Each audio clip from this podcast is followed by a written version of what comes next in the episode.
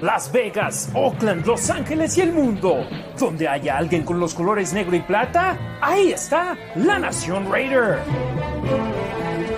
La franquicia más trascendental en la historia de la NFL. Como los malosos, ninguno.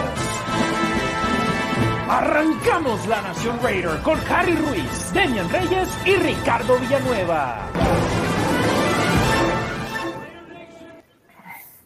Hermanos y hermanas de la Raider Nation, Harry Ruiz saludándoles con mucho gusto en esta, la edición número 24 de la Nación Raider. Para mí, un número muy importante, por supuesto, como fan ferviente de Kobe Bryant, pero también como miembro de la Nación Raider, porque muchos de nuestras leyendas, muchos de nuestros históricos portaron ese número 24, por supuesto, encabezados por Willie Brown y Charles Woodson. Y aquí legendarios también junto a mí se encuentran mis dos grandes amigos, Demian Reyes y Ricardo Villanueva. En esta ocasión saludo primero hasta la Ciudad de México a Ricardo Villanueva. Ricardo, ¿cómo estás? Los Raiders sacaron el triunfo en Denver y se vieron muy bien. En mi punto de vista, el mejor partido de ellos en esta temporada. Hola Harry, hola Nación, buenas noches. Demian, buenas noches también hasta Chicago. Eh, gracias otra vez por la invitación. Harry, tienes toda la razón. Parece que los Raiders se automáticamente lograron cambiarse el chip, ¿no? De alguna forma les funcionó lo, que sucedió, parece ser, ¿no? Y bueno, ya hablaremos de esto más adelante, pero me agradó mucho definitivamente lo que vi, tanto a la defensa como a la ofensa, jugadas explosivas, eh, la defensiva dominante. Bueno, ya hablaremos, ¿no? Pero, pero gracias otra vez por la invitación y buenas noches. Demian Reyes, ¿cómo estás, hermano? Buenas noches. Antes que nada, gracias por estar junto a un servidor en el programa La Nación en 1460 AM este pasado lunes. Nos aventamos una hora muy buena y recibí muy buenos comentarios, como siempre, por tu aportación. Ricardo, sigues tú un día de estos, pero eh, Demian, gracias a ti por, por haber estado conmigo este pasado lunes en el episodio 5 de La Nación. Muchas gracias, Harry. Gracias por la invitación. Gracias por la invitación el lunes y ahorita contentos, ¿no? Por lo que vimos de Raiders, como dices, el partido más completo, no solo lo decimos nosotros, lo dijo Mark Davis, creo que es el partido más completo que les hemos visto en esta temporada. Y yo diría prácticamente en mucho tiempo, tal vez el juego contra los Broncos del año pasado en el estadio Allegiant con el cual el equipo mejoró su marca, si no me equivoco, a cinco ganados y tres perdidos en la semana nueve. Cierto. Eh, ese partido también muy completo, si no me equivoco, hubo cinco pérdidas de balón generadas ese día, eh, cuatro intercepciones y un fumble, pero sí, por lo menos fueron cuatro, entonces de nueva cuenta cuatro y los Raiders eh, teniendo ya más pérdidas de balón en ese juego que en los primeros cinco partidos de la campaña 2021 para el conjunto negro y plata y por supuesto eso ayudó de gran manera para poder sacar el resultado. Vamos a hablar del juego un poco más adelante, vamos a hablar de la previa que viene contra el conjunto de las Águilas de Filadelfia y lo que sabemos de, de un jugador que se va a perder seguramente el partido del domingo por lesión y por supuesto de más dentro de las entrañas del equipo que tienen nuevos jugadores. Eh, eh, tras esta semana número 6 de la NFL y lo que viene en estas dos semanas de acción frente a Filadelfia y por supuesto cerrar lo que viene con la semana de bye. Antes que nada, saludos a toda la banda que nos está sintonizando en vivo en arroba la Nación Raider en Facebook, en Twitter y en YouTube. Nuestro video de YouTube del episodio número 23 ya es el más visto en nuestra historia de un episodio normal de la Nación Raider. Por supuesto, el del despido de John Gruden, no, bueno, no despido de la renuncia de John Gruden es el más visto para nosotros, pero ya en un episodio normal de los que nos aventamos dos horas, el episodio anterior es el más visto. Así que yo lo reto a todos los que nos están viendo en YouTube hagamos este que supere el de la semana pasada. Saludos a César Tejeda, que desde hace 20 minutos estaba ya al pendiente de YouTube, dice, esperando el inicio del episodio 24, número de episodio muy importante para los jugadores que lo han utilizado con los malosos. Saludos desde la Raider Nation Guadalajara. Felipe Fernández Niño, también antes de que empezáramos, dijo desde Santiago de Chile, Walmapú Raiders, qué feliz de ver prosperar el dúo Car y Rugs. Kevin Ayala, más que listo para el episodio 24. Saludos de Ciudad Juárez, Let's Go Raiders. Gerardo Samuel Holguín, ya los estaba esperando. Empezamos como un minuto tarde, así que una disculpa, pero aquí estamos. Más vale tarde que nunca. Eh, Diego López Martínez, saludos Raider Nation. Gerardo, de nueva cuenta, saludos chicos. Octavio López, saludos a los tres desde Chicago, aquí presente. José Romero, saludos desde Juaritos. Go Raiders, saludos a toda la banda 656. Osmar Reyes, saludos una vez más, hermanos Raiders desde Tijuana. Mis dos fronteras favoritas, Juárez y Tijuana. César Tejeda, excelente noche, hermanos. Harry, Ricardo y Demian, saludos desde Raider Nation Guadalajara. Go Raiders, yo con Car hasta el final. Alan López, saludos a todos, Nación Raider. Big Mike, saludos a la tercia Raiders desde el Estado de México. Sacamos a casa contra los Broncos. Ricardo Villanueva, saludos de Mérida, Yucatán. Saludos, al jefe. Kevin Ayala, no sé ustedes, pero yo noté a Derek Carr más suelto. Miguel Antonio Culuarte Cabrera, Raider Nation, saludos de Mexicali. Rudy Alvarado, saludos desde Tijuana. Roberto Strempler, saludos de Querétaro Rock. Saludos desde Guatemala, dice Jonathan Álvarez. José Zamora, eh, a ver, me perdí. Aquí estamos. José Zamora, saludos a Harry, Richard y Demian, Roberto Julián, Jaén Hernández, saludos de Pachuca Hidalgo, Rudy Alvarado, Raiders de la Baja en la casa, bien tumbados. Saludos a toda la banda los más tumbados, a César Ruiz, al primo, a toda la banda. César Tejeda, un juego con muchas cosas positivas. Esperemos que sigan así y todo sea motivación. Daniel Maldonado, solo vengo a decir Raiders. Me echo el podcast mañana. Abrazos. Sí, y para los que no pueden quedarse las dos horas aquí con nosotros que normalmente nos aventamos, a partir de hoy en la noche, media hora después de que acabamos el podcast, el stream en vivo, ya está disponible la versión audio en Spotify y en Apple Podcast. Scrappy Martínez, saludos. Sam Barrios, Chicago no era rival. Esa derrota revela que el vestidor estaba roto por lo de Gruden, pues estaban muy calientes las cosas en el interior del equipo y ahora parece que regresaron al chip de estar más concentrados. Hablamos de eso un poquito más adelante, pero yo no estoy de acuerdo. No sé ustedes, muchachos. ¿Creen que el juego de Chicago se perdió por, por la situación de Gruden? No sabemos. Pero lo que sí te puedo decir es que desafortunadamente, así como Raiders tiene que aprender, o bueno, está aprendiendo a ganar, tiene que aprender a, jugar, a, a, destrozar al rival que le toque. Las dos veces que han sido favoritos han perdido y esta vez son favoritos por tres puntos. Simplemente por ser local, es que el gol de campo es lo que te da porque estás jugando de local, eres favorito. Si fuera en campo neutral, sería un partido eh, pick'em. En Güey Hernández, saludos hermanos, con ansia se espera el jueves. Raider Nation CUU, Raider Nation Wrecking Crew, lo de Trayvon Mullen va para largo o por qué la contratación de Trufant? Pues que después de ver a Mick Robertson eh, batallar estas dos semanas anteriores, lo, lo hablábamos en la radio, Demian, a Mick Robertson no es su culpa que esté chaparrito, que no tenga el físico imponente de un esquinero, por lo menos tres pulgadas más de estatura. Lo van a buscar y lo van a quemar. Esa es la situación. Eh, aquí el último fue Vic Mike. Ojalá Raiders acostumbra a ser un equipo ganador, mentalidad. Venga, Raúl Omar Romero Ruiz, acomódense, un abrazote, saludos y bendiciones siempre. José Zamora, va, va, excelente programa. Andrés Aldana Correa, buenas noches desde Cali, Colombia. José Venegas, saludos Raider Nation desde Saltillo, familia Venegas Vázquez, Scrappy Martínez, saludos de Tecate, Baja California. Mario Ruiz, ¿quién regresa de la IR después de la bye? Disponibles para volver del IR después del bye están Arnett, está Mullen. Mullen y podría regresar incognito también, aunque él ya está elegible. Y Gruden, de lo último que nos dijo el, en las horas previas a renunciar, fue que el partido que veía como la posibilidad de que volviera incógnito es en el juego contra los gigantes después de la semana de descanso. Miguel Rodríguez, saludos a toda la Raider Nation. Martín Gurrola, hola hermanos, como siempre presentes del Estado de México. Raiders. Iván Ferrera, saludos Harry, Demian y Ricardo, tradición de jueves con la familia negra y plata. John Bolaños, caballero, saludos carnales, Raider Nation for Life. Millón, un abrazote, carnalito. Cesandri Méndez, saludos chicos. Pepe Sant, saludos mi, nación, me gustó. Perdóname. Ah, perdón, perdón. Saludos, ma. Buenas noches. Señora Méndez, un abrazote por parte de todo el equipo de la Nación Raider. Aquí los malosos con ustedes. Pepe Sanz, saludos, mi nación. Me gustó mucho el funcionamiento del equipo con los Broncos. José Zamora, eh, Commitment to Excellence debería llamarse el programa. Ya hay otro que se llama así. Alexandro Díaz, saludos Puebla. Y aparte estamos así en todos lados, la Nación Raider, Facebook, Instagram, Twitter, entonces así le seguimos. Y la Nación Raider no soy yo, somos los tres. Aquí estamos los tres siempre, siempre con toda la raza. Gerardo Samuel Holguín, ¿mejorará la línea ofensiva en este partido contra Filadelfia? Yo a la línea ofensiva la vi decente en este juego. No voy a decir que jugaron bien, voy a decir que fue un partido decente, pero comparado a los juegos anteriores, eso es ganancia. José Zamora, Forever Raiders con todo car. Alexa Lima, saludos. César Tejeda, si Demian, sí, Demian, así debe ser, debe ganar, debe de ganar como sea, mente ganadora.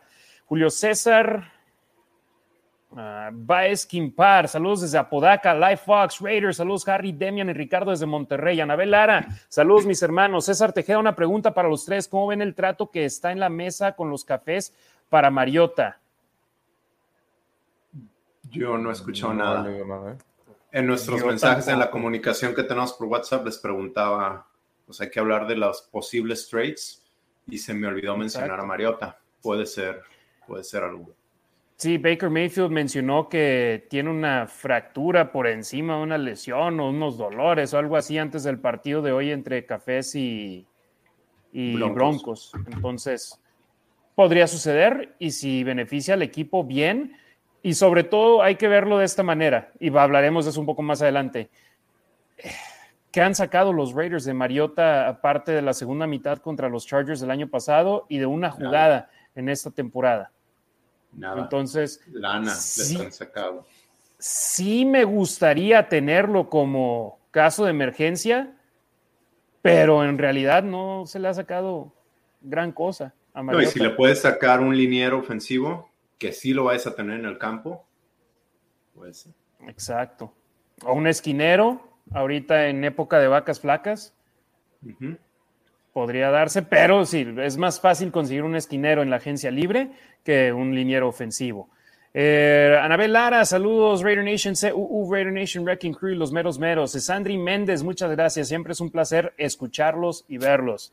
Saludos, ya se reportaron los papás de Ricardo, a ver si se reportan los míos. Andrea Aguilar, qué buenas gorras, Masters, los tres. Gracias por tantas risas hoy por la tarde. Abrazote, Chivesco.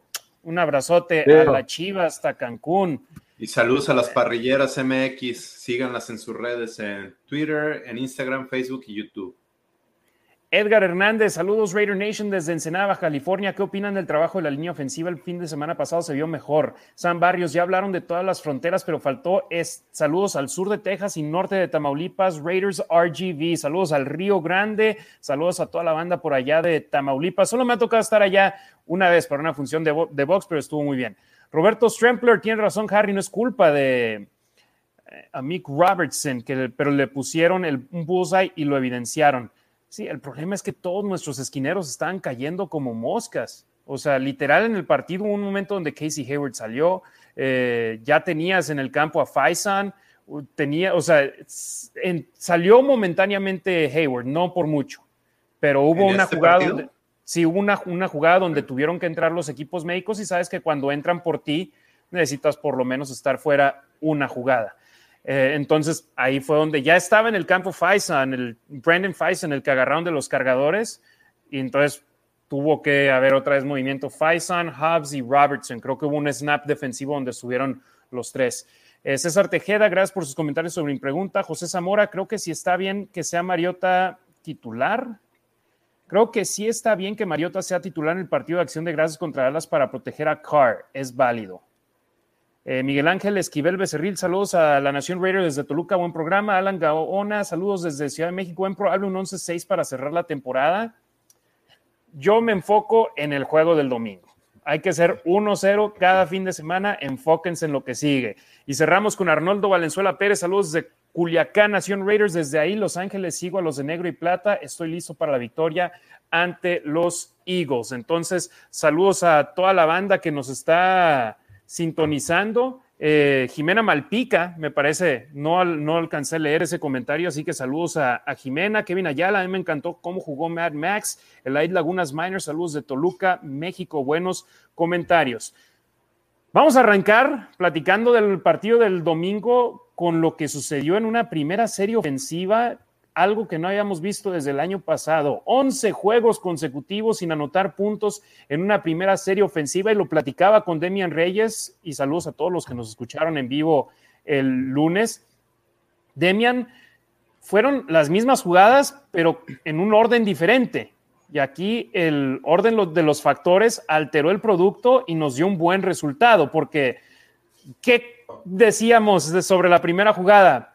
A ver si no le mandan un saludo a Gruden corriéndola por el centro en primera y diez. Sí, un inside run con Jacobs, ¿no? Y fue un pase rápido a... Pero fue un play action. Ah, sí. Fue un play action y el play action le abrió la oportunidad de un espacio a Ruggs y consiguió el first down. Entonces, desde ahí, nueve yardas en primera oportunidad, le dio al equipo la oportunidad de mover las cadenas. De acuerdo. De acuerdo, me gustó. Bueno, ya nos adentraremos en eso, pero no sabían que iba a mandar Olson. Y esa también es una cuestión donde podemos decir, sucede en todos los deportes. Cuando estás empezando o cuando no tienen una bitácora de la cual ver tus tendencias, no saben lo que viene. Y venían, ¿cuántas veces habíamos visto a Henry Ruggs tercero con recepción anotadora de este tipo? Lo vimos el año pasado frente a los jefes de Kansas City. No recuerdo exactamente si fue el tercer cuarto o, o el último cuarto, pero fue en la segunda mitad, ¿cierto o no? ¿O fue en la primera? ¿Contra los Chiefs? Ajá. No recuerdo. ¿Sabes qué? No me quiero quedar con la curiosidad y quiero checar la estadística para no mentir. Fue el juego del 11 de octubre del 2020 y yo tenía en mente que había sido en la segunda mitad y no, de hecho fue en el segundo cuarto, ya quedándole 2 minutos 39 segundos al, al, al, segundo cuarto. Aún así, esa jugada lanzada a Ruggs profunda, generalmente se la guardan para el final. Esta campaña, o bueno, la temporada pasada contra los Jets, en la última jugada ofensiva del partido de los Raiders, contra los Steelers, en tercera y corta, en el último cuarto. Y pasando este año, aquí lo vemos en el primer cuarto, en la primera serie ofensiva, tercera y dos. Algo similar al partido contra los Steelers, pero en diferente situación en cuanto a qué, momento del partido se van y buscan a Ruggs. Sí, en tercera oportunidad y dos, ve Derek Carr que Justin hicimos el safety está cargado del, del lado derecho y no alcanza a llegar a hacer el 2 a 1 a ayudarle a su esquinero y Carr pone muy bien la pelota en, la jugada de poste de, Henry Ruggs. Ricardo, ¿qué te gustó a ti de esa primera serie ofensiva donde los Raiders lograron mover las cadenas y su primera jugada en territorio enemigo de todo el partido fue ese pase de 48 yardas de Carr a Henry Ruggs tercero? Pues mira, para empezar, la primera jugada, ¿no? La primera jugada del primer drive fue lo que me gustó muchísimo, porque ahí ya eh, no se complicaron no es lo mismo jugar una segunda y corta, una tercera y corta, ¿no? Que una segunda y largo o una tercera y largo. Entonces, al momento de que fueron, creo que siete yardas en el primer pase que, en el que le, le lanzó este Carr a, Rocks, fueron nueve yardas. Fueron nueve yardas, a la segunda la convierte, ¿no? En, una carrera por, por, el centro. Y pues, obviamente no es lo mismo, te digo, ya de entrada tuviste ese éxito, ¿no? Ya pudiste convertir un primer y diez, ¿no? Ya las cosas de alguna forma se te van tranquilizando un poco. Y es muy importante ese drive porque te va poniendo el ritmo del juego. ¿No? Entonces, si empiezas a establecer de alguna forma el pase con la primera carrera y después logras el primero y diez corriendo y luego les metes, les metes otra carrera y avanzas otras tres, cuatro yardas, destanteas de alguna forma la defensiva, lo que sabíamos, no sabían sobre qué scout se iban a ir, de alguna forma, obviamente todos los equipos saben con qué jugadores cuentan todos los demás equipos, pero no saben qué tipo de jugadas iban a desarrollar. ¿no? Entonces, me agradó muchísimo ese primer drive que, te digo, o sea, desde la primera jugada, ¿no? Hasta cómo terminó, porque se vio lo que decía Demian, le colocó el pase perfecto en el poste, donde solo Rocks lo, podría, lo, podía tener, y eso es lo que se practica toda la, durante toda la pretemporada, ¿no? Entonces ese ritmo que traen fue lo que, lo que me gustó y es lo que han venido demostrando también durante los partidos previos, ¿no? Exacto, y arrancar el partido con una ventaja de siete puntos a cero le da confianza al equipo. Lamentablemente, la ofensiva del equipo de los Broncos de Denver, que llevaba una racha más grande que la de los Raiders sin anotar un touchdown en su primera serie ofensiva, también anota un touchdown para responder a esta situación y una serie ofensiva larga de más de 80 yardas por parte de Denver. Empatan el partido y ahí es donde digo, bueno, por lo menos ahora nosotros así empezamos el juego y no estamos buscando venir de atrás y remontar. Y eso benefició a los Raiders de gran manera en este juego. De acuerdo, Broncos tenía 25 partidos, Raiders estaba empatado creo que con los 49ers como el segundo peor equipo sin anotar en el primer drive con 11 partidos y Denver era el peor equipo con 25 partidos sin anotar en el primer drive. Y, se encontraron a Raiders, buscaron a Mick Robertson en tres jugadas en esa serie y en la siguiente serie lo volvieron a buscar en la primera jugada y ya después inmediatamente lo cambiaron por Faison. Sí, el conjunto de los Broncos de Denver avanzó ocho, en ocho jugadas, 84 yardas, movieron las cadenas cinco veces en cinco minutos y cinco segundos para acabar encontrando las diagonales y empatar el partido a siete puntos por bando. Yo ahí era donde decía, a ver, qué versión de nuestra defensa acabamos viendo en este juego y afortunadamente para el conjunto negro y plata, estas fueron las únicas unidades que los Broncos de Denver anotaron en toda la primera mitad. Los Raiders consiguieron un gol de campo en su siguiente, en su siguiente serie ofensiva, pero después se fueron tres series ofensivas consecutivas sin anotar puntos. Pero yéndonos ya después de la pausa de los dos minutos, Demian viene una jugada importante, restándole cerca de un minuto al segundo cuarto, donde Roderick Timmer detiene a los Broncos de Denver en tercera oportunidad y eso en mi punto de vista, fue una de las jugadas que le dio un visto positivo a los Raiders y cambió el juego a su favor de gran manera, ¿no? De acuerdo, sí. Estaba buscando qué, qué otra jugada fue clave en ese, en ese drive. Bueno, tuvieron la intercepción de Faisan, pero no pudieron anotar puntos provenientes porque fallaron el gol de campo de Daniel Carlson. De acuerdo.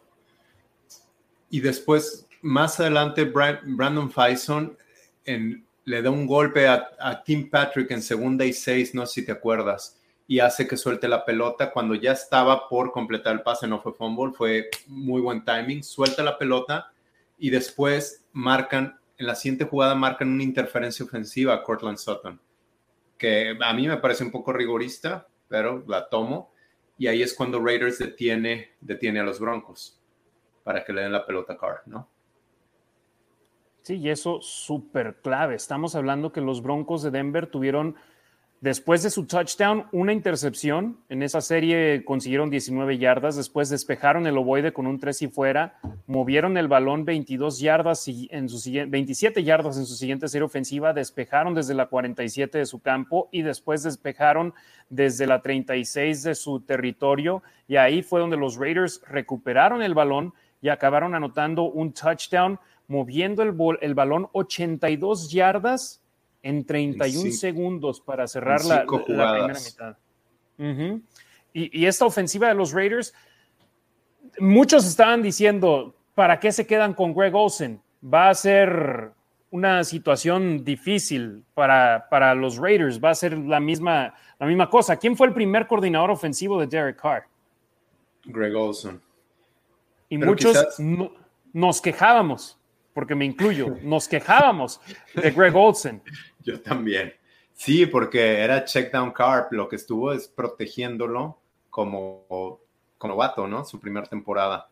Pero después Greg Olson tuvo buenas temporadas eh, con Freeman en los Bucaneros y también con Jaguars, ¿no? Blake Bortles lo, lo, hizo lanzar por más de 30 pases de anotación y lo estaba haciendo no te voy a decir que como Peyton Manning, pero como un coreback decente con esa defensa que tenía Jacksonville. Demian, ¿qué te llamó a ti la atención de lo que vimos de la ofensiva comandada por Greg Olsen? Yo, en mi opinión, digo, eran casi las mismas jugadas, pero alterando el orden, le dio a los Raiders una frescura que tal vez no teníamos y le dio más opciones. A Derek Carr, que por cierto, todos los que están diciendo, le lanzó el balón a 10, completó recepciones con 8 lo ha estado haciendo casi todo el año. Sí, como por dos años. claro. Y es el mismo sistema que tenía Gruden con Rich Gannon, ¿no? Esparcir la pelota.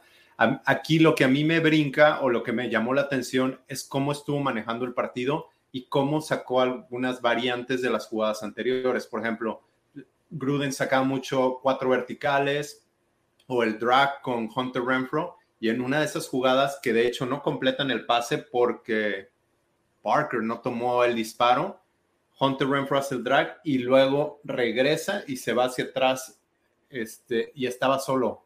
Ese pudo haber sido de touchdown. Hizo algunas variables, pero además, como dices, es el mismo playbook, pero las tendencias son distintas. Y se van a tardar los equipos en hacer catch up porque no tienen video de no tienen video de, de Olson y lo que tienen es de los Jaguars y ahorita el talento que tiene que tiene Olson con los Raiders es mucho mejor. Ricardo, te cedo la palabra, hermano. Me quedé contigo. Vamos, vamos contigo. No te preocupes, muchas gracias. Mira, igual, ¿no? Creo que, creo que definitivamente, al menos por un rato, les va a costar unos dos, tres partidos a las defensivas contrarias, como descifrar qué es lo que están jugando los Raiders. Afortunadamente para los Raiders, después del partido de Filadelfia, se viene el bye. ¿No? Entonces, eso les va a dar chance igual para seguir maquilando de alguna forma cómo es, cómo se pueden enfrentar a lo que, a la segunda parte de la temporada, que es la, la, buena, ¿no? Ya de alguna forma, y como cierran los Raiders, la verdad es que el, el, calendario pinta bastante, bastante interesante, entonces les va a dar tiempo para planear, yo creo, un poquito mejor, ¿no? Aunque todo esto los haya agarrado desprevenidos, pero les, les, va a dar tiempo, creo que tienen que usar esta adversidad de que no hay video en contra de ellos, ¿no? De alguna forma que no, no han sacado el scout, que no nada más es el scout del coordinador ofensivo, sino también pues, de alguna forma de Carr, ¿no? Y, y, pues ahí igual de Tom Cable. Entonces, o sea, hay mucha gente involucrada de alguna forma, de buena forma, ¿no? En la toma de decisiones. Y se ve en el campo, se vio en el campo, me gustó muchísimo esa primera mitad. Siento que llegaron con el ritmo de, como si hubieran como si hubieran terminado los primeros partidos, ¿no? Contra Baltimore, contra Pittsburgh, como cerraron, me imagino que así arrancaron este último partido, con ese ritmo que deberían de haber eh, eh, arrancado todos los partidos, por fin lo lograron, arrancaron con un buen ritmo, se vio, ¿no? Consiguiendo puntos, anotando en el primer drive desde hace 12 años, si no me equivoco. Entonces, a mí definitivamente me agradó muchísimo el ritmo que demostraron en la primera mitad y la selección de jugadas que hicieron para destantear de alguna forma la defensa y pues no saber cómo, cómo por dónde, ¿no? Me agradó mucho eso. Sí, habían sido 11 juegos los que los Raiders llevaban sin anotar un touchdown en su primera serie ofensiva y en mi punto de vista eso le cambió la perspectiva al equipo, le dio confianza y se vio jugando muy bien desde el arranque del juego, que si bien también los Raiders después de, de anotar ese gol de campo tuvieron tres series ofensivas en anotar punto, tuvieron un gol de campo errado, Posteriormente despejaron el ovoide una eh, serie ofensiva tras cuatro jugadas y la siguiente serie ofensiva con un tres y fuera, pero se recuperaron y anotaron un touchdown. Kenyon Drake consiguiendo una anotación para el conjunto negro y plata con la manera en la que se le veía colaborando a este equipo con el ataque aéreo, una jugada grande, 31 yardas, si no me equivoco, y cerrando la primera mitad de buena manera este conjunto de los Raiders, que es lo que queríamos ver de ellos. Y 17-7 al medio tiempo, y sobre todo también hay que decir esto, Denver recibió la patada de salida de la segunda mitad. Yo lo mencionaba en la transmisión de radio, es muy importante que consigan puntos antes del final de la primera mitad, porque así, si consigues por lo menos un gol de campo, es un juego de seis.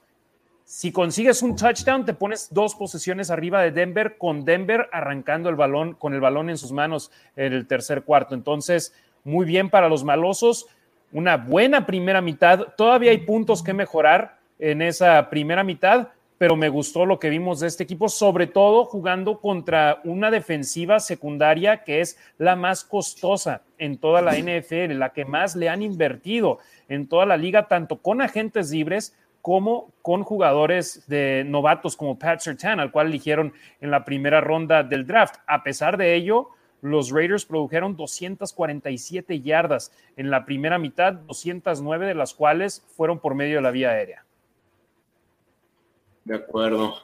Para mí, las jugadas claves antes de, en esa, en esa serie anotadora, son los dos pases de, Derek Carr a, a, Darren Waller, que creo que hasta ese momento no tenía ninguna recepción o se había visto poco. Y ahí lo explotaron. ¿Para cuántas yardas fue el segundo pase? Treinta y tantos, ¿verdad? Treinta y uno. Sí, un pase largo. Y ya los puso en buena posición para Kenyon Drake. Sí, igual, y por ejemplo, reconocer un poco también en, la primera mitad de la defensa, sí, aunque les avanzaron, fueron series ofensivas por parte de Denver largas, también porque, o sea, Max Crosby tuvo un, su sack, eh, bueno, compartido en el primer drive, si no me equivoco, en el primer drive de Denver en la primera mitad, ¿no? Entonces, Eso de alguna forma, pues obviamente también hizo que Denver, obviamente tuviera que convertir más primeros y dieces. Estuvo mucho tiempo en el campo, pero también porque la defensiva de alguna forma empezó lenta, ¿no? Pero empezó explosiva. No, creo que, creo que definitivamente desde la primera mitad se vio todo lo que, lo, que podía hacer la línea defensiva en contra de la línea ofensiva de Denver. Hicieron los ajustes necesarios de alguna forma y le siguió funcionando.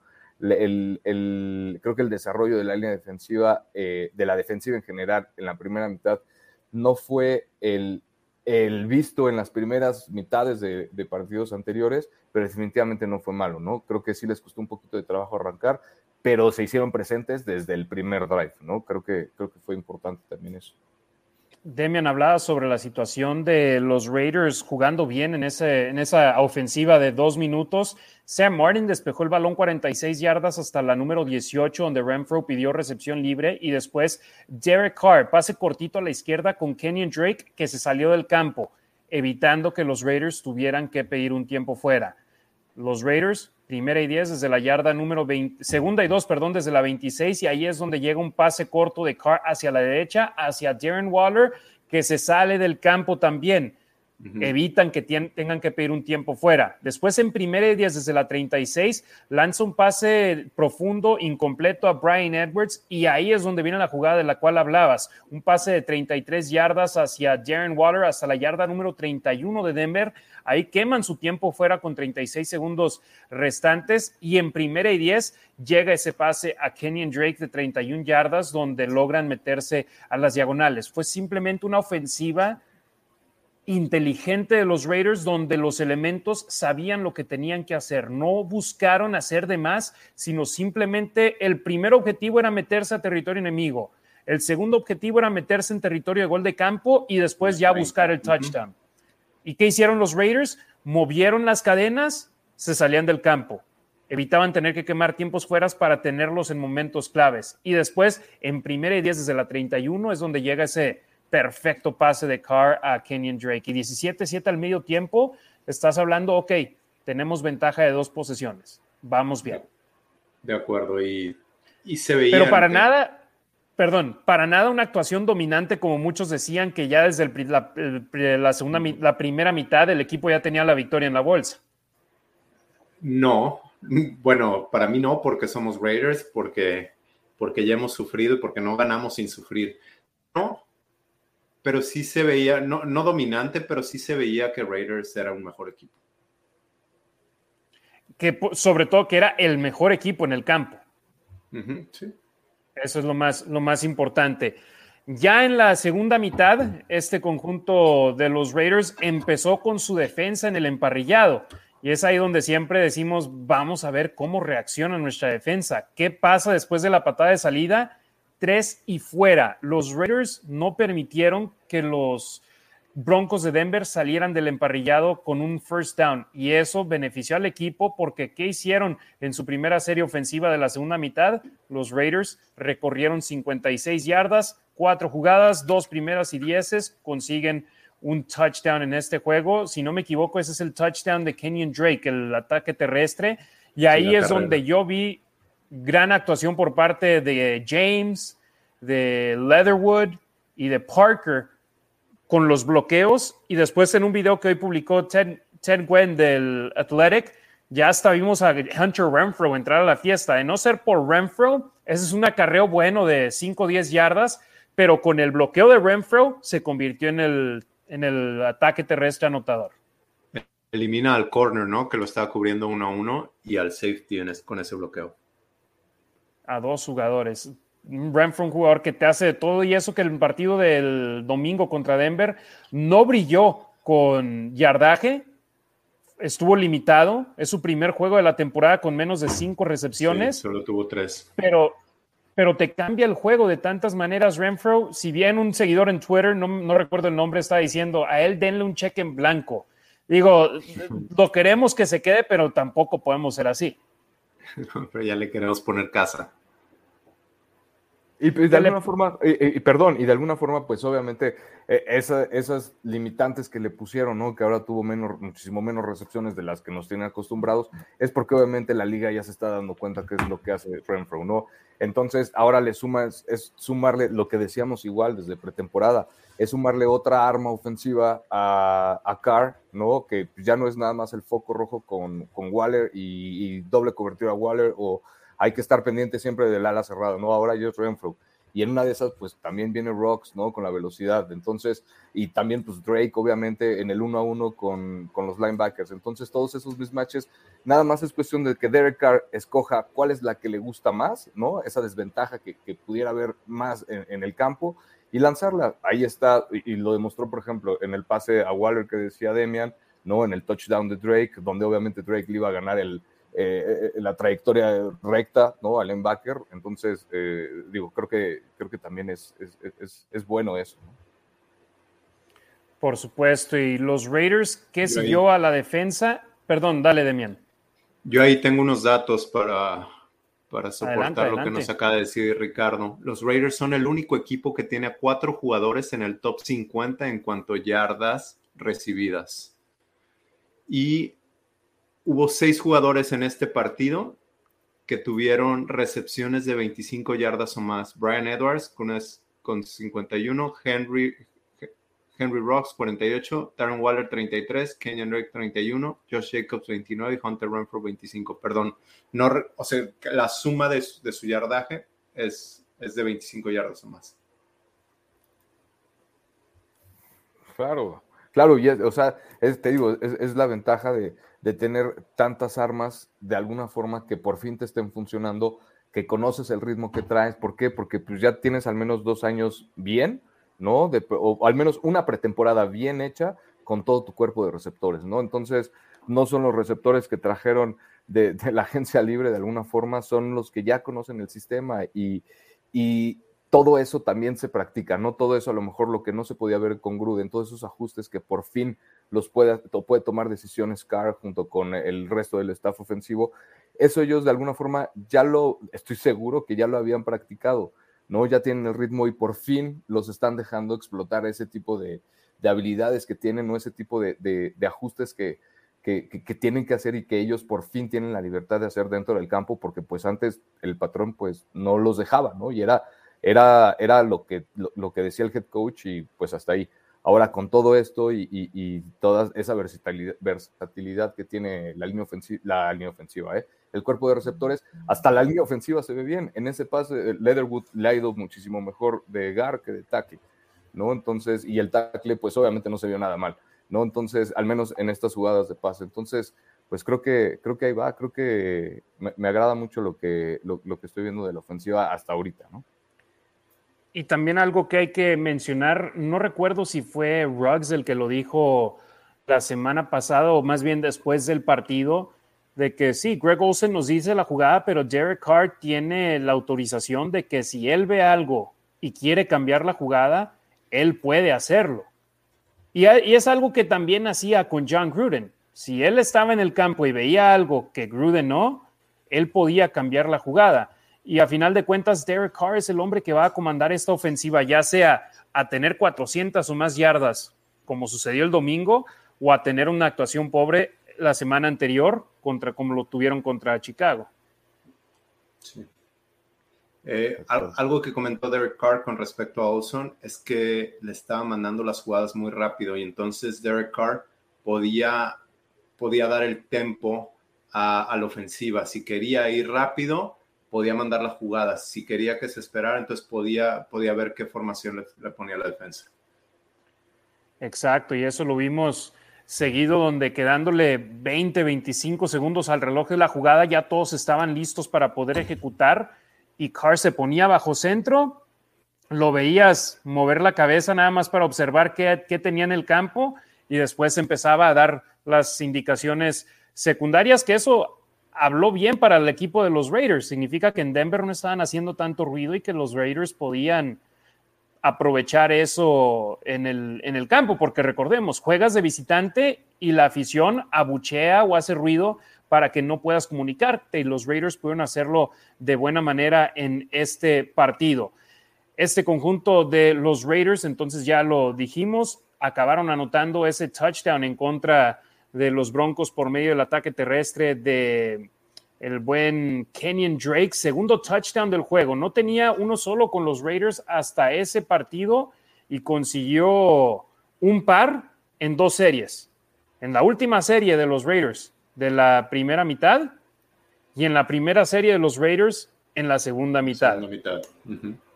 Entonces, Kenyon Drake, si bien no fueron los espectaculares, lo empezaron a utilizar. ¿Y qué dijo hoy el jugador de los malosos, Josh Jacobs? Que él está hablando con el staff de cocheo. Denle el balón, vamos a repartirnos los golpes. Vamos a repartirnos. mi cuerpo ¿no? aguanta, mi cuerpo no aguanta ser running back número uno y cargar con el equipo. Dijo, yo quiero repartir la pelota y compartir, compartir el balón con Drake y con sus compañeros. Sí, y repartir la carga, Ricardo, entre Drake y Jacobs o Jacobs y Drake, solo va a beneficiar al equipo, solo va a ayudar al conjunto de los Raiders. Viendo las estadísticas finales del juego, Jacobs tuvo 16 acarreos para 53 yardas y además tuvo una recepción para 29 yardas. Un touchdown, el cual fue terrestre. Kenyon Drake, cuatro acarreos, 34 yardas y un touchdown, dos recepciones, 39 yardas y una anotación. No son números que te van a ganar un contrato de 15 millones de dólares por año para ninguno de los dos, pero teniendo esa carga repartida y diciendo, esa es la producción que tenemos de nuestros corredores, no eres Kenyon Drake, pero beneficias a tu equipo. Entre los dos tuvieron tres touchdowns, 21 puntos, incluyendo los puntos extras, o 18 puntos si no los incluimos. Eso es lo que se espera de tener la producción de los corredores, de los halfbacks. Totalmente de acuerdo. Entonces, imagínate, ya tienes tus 21 puntos o tus 14 puntos producidos por parte del cuerpo de, corredores. Le echas otro del ala cerrada, ¿no? Que, tenemos, que los Raiders tienen muy buena ala cerrada y le, le echas otro al menos del cuerpo de receptores ¿no? Pues ya, o sea, tienes 28 puntos de entrada bien hechos, ¿no? Que puedes aguantar, que definitivamente los puedes meter, porque ahí está la calidad de los jugadores, porque el sistema parece que por fin se les está acomodando de alguna forma a como ellos quieren, se les ve jugando más sueltos. Entiendo obviamente que Jacobs le, diga, ¿no? Que quiera repartir el balón con Drake, porque él sabe que Jacob, definitivamente la, debilidad de Jacobs de alguna forma es atrapar el balón, ¿no? Y esa es la fortaleza de Drake. Entonces, si Drake se dedica de alguna forma a hacer lo suyo y Jacobs también a hacer lo suyo, pues van a ser más exitosos, ¿no? En, lo que ellos hagan. Ahora, si también se basan en el scout de, bueno, pues es que Drake, si meten a Drake, es que va a ser siempre el escape o la wheel o, o algún mismatch ahí con el linebacker eso puede beneficiar igual también para ir jugando con eso, ¿no? Metes play actions o, empiezas a correr más con Drake y le lanzas un poquito más a Jacobs, entonces, o metes a los dos y de plano, no sé, pantalla con uno, no sé, o sea, pueden hacer muchas cosas que, como tú decías, Harry, pues nada más le va a beneficiar a la ofensa porque le va a dar más armas, ¿no? Para jugar este tipo de, fútbol que les funcionó al menos con Denver, este tipo de, de fútbol eh, situacional ¿no? que lo supieron ejecutar perfectamente el, ritmo que decíamos y la, selección de jugadas en el momento preciso. Entonces, igual, ¿no? Vuelvo a lo mismo, me agrada también esta parte del backfield porque creo que, que tienen muchas opciones para hacer más cosas, ¿no? Muchísimo más cosas. Sí, y hay cierta gente a la que si la escuchas piensas que están corriendo play action en todo el segundo y el último cuarto del partido, pero la realidad es que en todos los juegos anteriores de los Raiders con John Gruden en esta temporada 2021 habían corrido play action en un 11% de las jugadas. Ese número incrementó a prácticamente el 25% en este juego frente a los Broncos de Denver y eso le abrió muchas oportunidades a los Raiders y teniendo armas como Henry Ruggs III, explosivo, veloz, que te gana un mano a mano prácticamente el 90% de las veces, utiliza esas armas, utiliza esa velocidad y los Raiders capitalizaron de gran manera ahí y es lo que muchos decían. Gruden es arcaico, es un dinosaurio en cuanto a su ofensiva. Mira, hay un pequeño movimiento benefició de gran manera al equipo. Y yo ahí sí, tengan el play action la mayor cantidad de veces posibles y no tengo bronca con decir que es play action cuando es play action. De acuerdo. Siempre y cuando sí sea play action, ¿no? Pero bueno. Y, lo bueno es eso, o sea, obviamente teniendo estos dos corredores de esta calidad, de alguna forma, obviamente para que funcione el play action tienes que establecer la carrera, ¿no? Y aunque no se estableció de alguna forma tan, tan puntual como a lo mejor lo, lo hacía Gruden, les funcionó lo poquito que, de la carrera que, que, que, hicieron, no les fue tan bien, pero lograron algo, ¿no? Ese yardaje poco, por ejemplo, en el primer drive, ¿no? Que te digo que para mí fue muy importante porque pues ya de ahí de entrada consiste el primer, el primer primero y diez del partido, ¿no? Te dieron la bola, consiste el primero y diez, ya, ya brincaste eso, ya, ya, ya no tienes problema al menos en conseguir ese primero y diez, ya a lo que sigue. Y si todo eso te facilita más las cosas, ¿no? Aunque sea poco yardaje, pero que de alguna forma tu, tu, tu, tu, juego terrestre esté ahí, que tus corredores estén presentes, pues obviamente te va a beneficiar el play action y a ayudar a liberar a, pues, a, los cerrados, ¿no? A, los receptores abiertos para que hagan sus trayectorias y pues pueda ser de alguna forma exitosa. Y no nada más eso, le ayudó a la línea ofensiva a comprarle un poco de tiempo a Carr. Totalmente de acuerdo. Y aún así, ves, ves las jugadas grandes de Carr hacia Ruggs y si se espera medio segundo más, ya lo pueden estar capturando. Entonces, Pensar rápido y lanzar el balón. De hecho, el pase que ahorita vamos a llegar, el último pase que lanzó a Henry Rocks, cuando lo lanza el corner, le llevaba como tres yardas de ventaja a Henry Rocks todavía. Exacto. Pero Carr ya le tiene la confianza a Rocks que va a ganar esa jugada. Oye, paréntesis. César Tímido Ruiz dice que Lil Chucky nos manda saludos, que está con él. En ¡Eh! Saludos a Juliancito. Saludos, saludos, saludos, saludos. Lil Chucky. Por cierto, se meten con Leo Chucky, se están metiendo con todos nosotros, ¿eh? no nada más nosotros tres, es toda la Raider Nation. Así que Leo Chucky, we're with you, buddy. We love you. You're the best. See you in Vegas soon, all right, buddy? No se metan con Leo Chucky, es nuestro carnalito. Bueno, ya yéndome del lado hostil, pero saludos al, tímido, saludos al primo. Eh, espero verte acá en Las Vegas. Ahora sí, esta, esta vez, la semana pasada estaba muy ocupado, pero esta vez sí, sí hay que, hay que saludarnos, primo. Eh, Pasando al regreso del partido, los Broncos de Denver consiguieron un gol de campo para responder al touchdown de los Raiders y con ello acortaron distancias en el partido de 24-7 a 24-10. Es un juego de dos touchdowns. No es un juego todavía que estás ya fácilmente con él en la bolsa, sobre todo con la manera en la que los Raiders respondieron. Tuvieron un 3 y fuera posterior a ese gol de campo de los Broncos de Denver y los Broncos recuperaron el ovoide con cinco minutos y seis segundos restantes en el tercer cuarto. Ahí la defensa acaba haciendo un gran papel. Tenían tercera oportunidad y dos yardas por avanzar. Corre para cuatro yardas Melvin Gordon y un nuevo set de downs desde la 36 con dos minutos y 29 segundos restantes. En primera y diez, Teddy Bridgewater se rompe el bolsillo, ¿qué hace? Empieza a correr con el balón, busca avanzar yardaje y ¿qué sucede? Solomon Thomas provoca su segundo balón suelto de la temporada y lo acaba recuperando Denzel Perryman, que si no me equivoco, lo mismo sucedió en el partido contra los Cuervos de Baltimore, donde Thomas provocó el balón suelto y lo recuperó Perryman. Entonces, muy buen instinto por parte de Perryman y sobre todo Thomas no venciéndose en el emparrillado. Muchos jugadores ya ven que el quarterback se va, los de atrás dicen, no lo voy a alcanzar, que lo tacleen por delante los linebackers. Thomas no se venció, fue por él, provocó el fumble y los Raiders recuperaron el balón antes del final del tercer cuarto, dándole a su ofensiva la oportunidad de ponerle más puntos en el marcador, arrancando su siguiente serie desde la yarda 42 del rival. Ahorita que mencionaste algo del esfuerzo, ¿escuchaste la conferencia de Gus Bradley? ¿La escucharon hoy? Dijo que lo primero, lo primero que evalúa en sus jugadores es el esfuerzo. Y de ahí en adelante. Entonces, Sí, todo empieza con eso. Puedes tener toda la habilidad del mundo, pero si no te esfuerzas, si eres un fenómeno físico, pero no te esfuerzas, no vas a hacer nada. Saludos a Trent Brown hasta Nueva Inglaterra.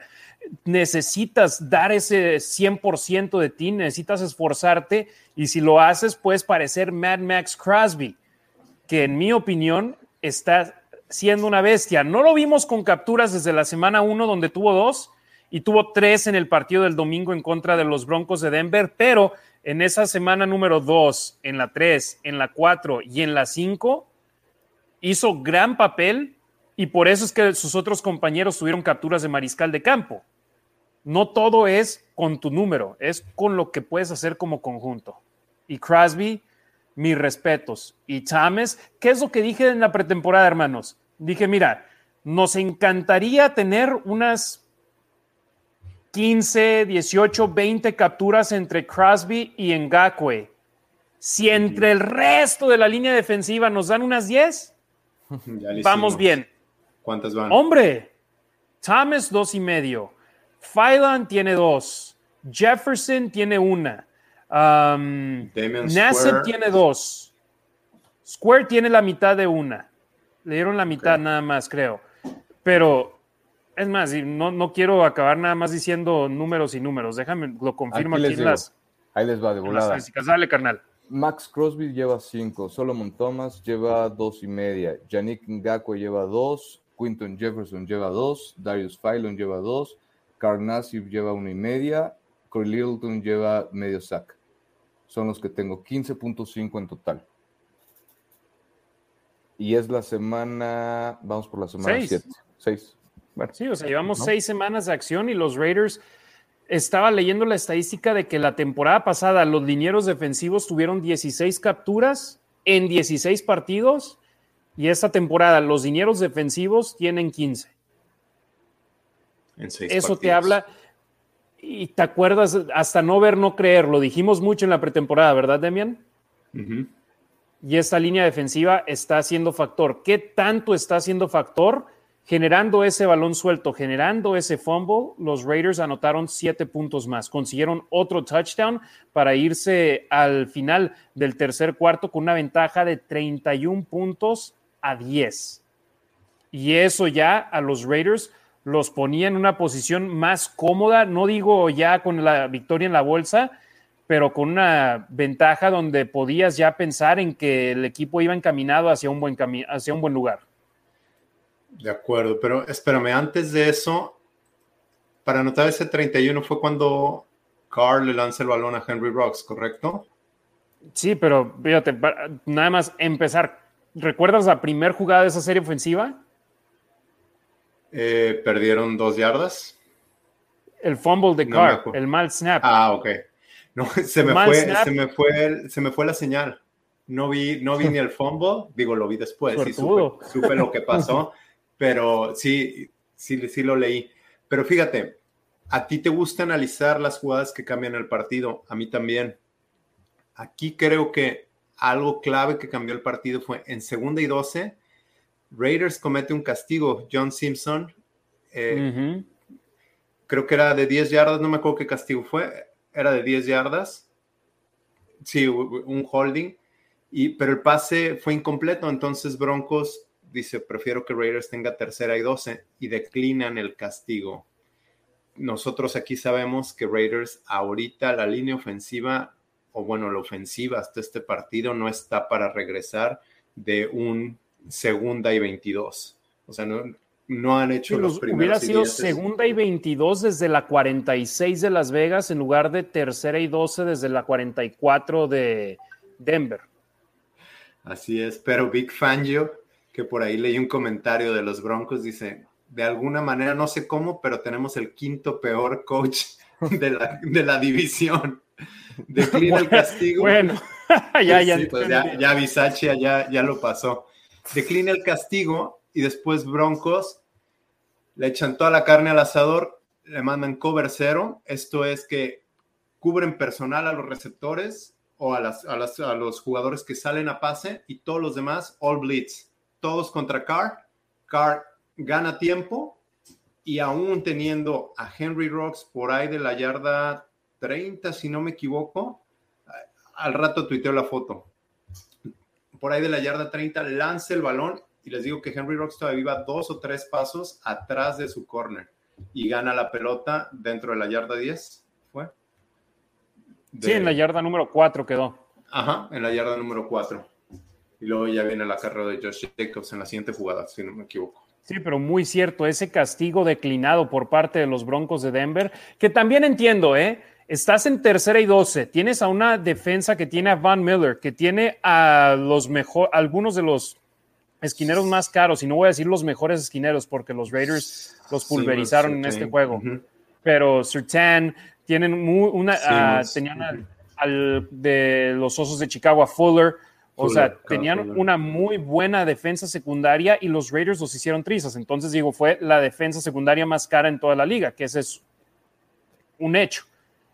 Tú te la juegas, dices, te reto a conseguir 12 yardas en esta jugada y si no las consigues, me regresas el balón estando abajo por dos posesiones. Le salió el tiro por la culata y los Raiders, ok, ¿quieres que consigamos 12? Te conseguimos 40. Y metieron al conjunto negro y plata dentro de la yarda 10, para ser exacto, en la yarda número 40. En primera y gol desde la 4, Jacobs con el acarreo de una yarda hasta la 3 de Denver y después en segunda y gol desde la 3, corre el balón 3 yardas de nueva cuenta, la línea ofensiva, buena labor, buen trabajo pusieron al jugador en posición ideal para poder conseguir el touchdown. Bien el conjunto de los Raiders en ese aspecto. 31-10. Ya estás en una ventaja cómoda, pero a final de cuentas no tienes ganado el partido. ¿Por qué lo digo esto? Porque los Broncos de Denver arrancaron el último cuarto con una serie ofensiva de 3 minutos 51 segundos, 12 jugadas, 75 yardas en su primera serie ofensiva del último cuarto y el partido iba 31-17 otra vez es un juego de dos posesiones. Los Raiders afortunadamente lograron conseguir un gol de campo y ese gol de campo hacía el juego otra vez un partido de dos posesiones de 17 puntos, 34 a 17. Aquí es donde viene la gran polémica y lo que he estado leyendo mucho en redes sociales. ¿Es tiempo basura o no? No, Definitivamente no. Bueno, tú tenías un muy buen argumento, Harry. Entonces, tiempo basura ya no contamos los intercambios de balón de Raiders, eh, etcétera, etcétera.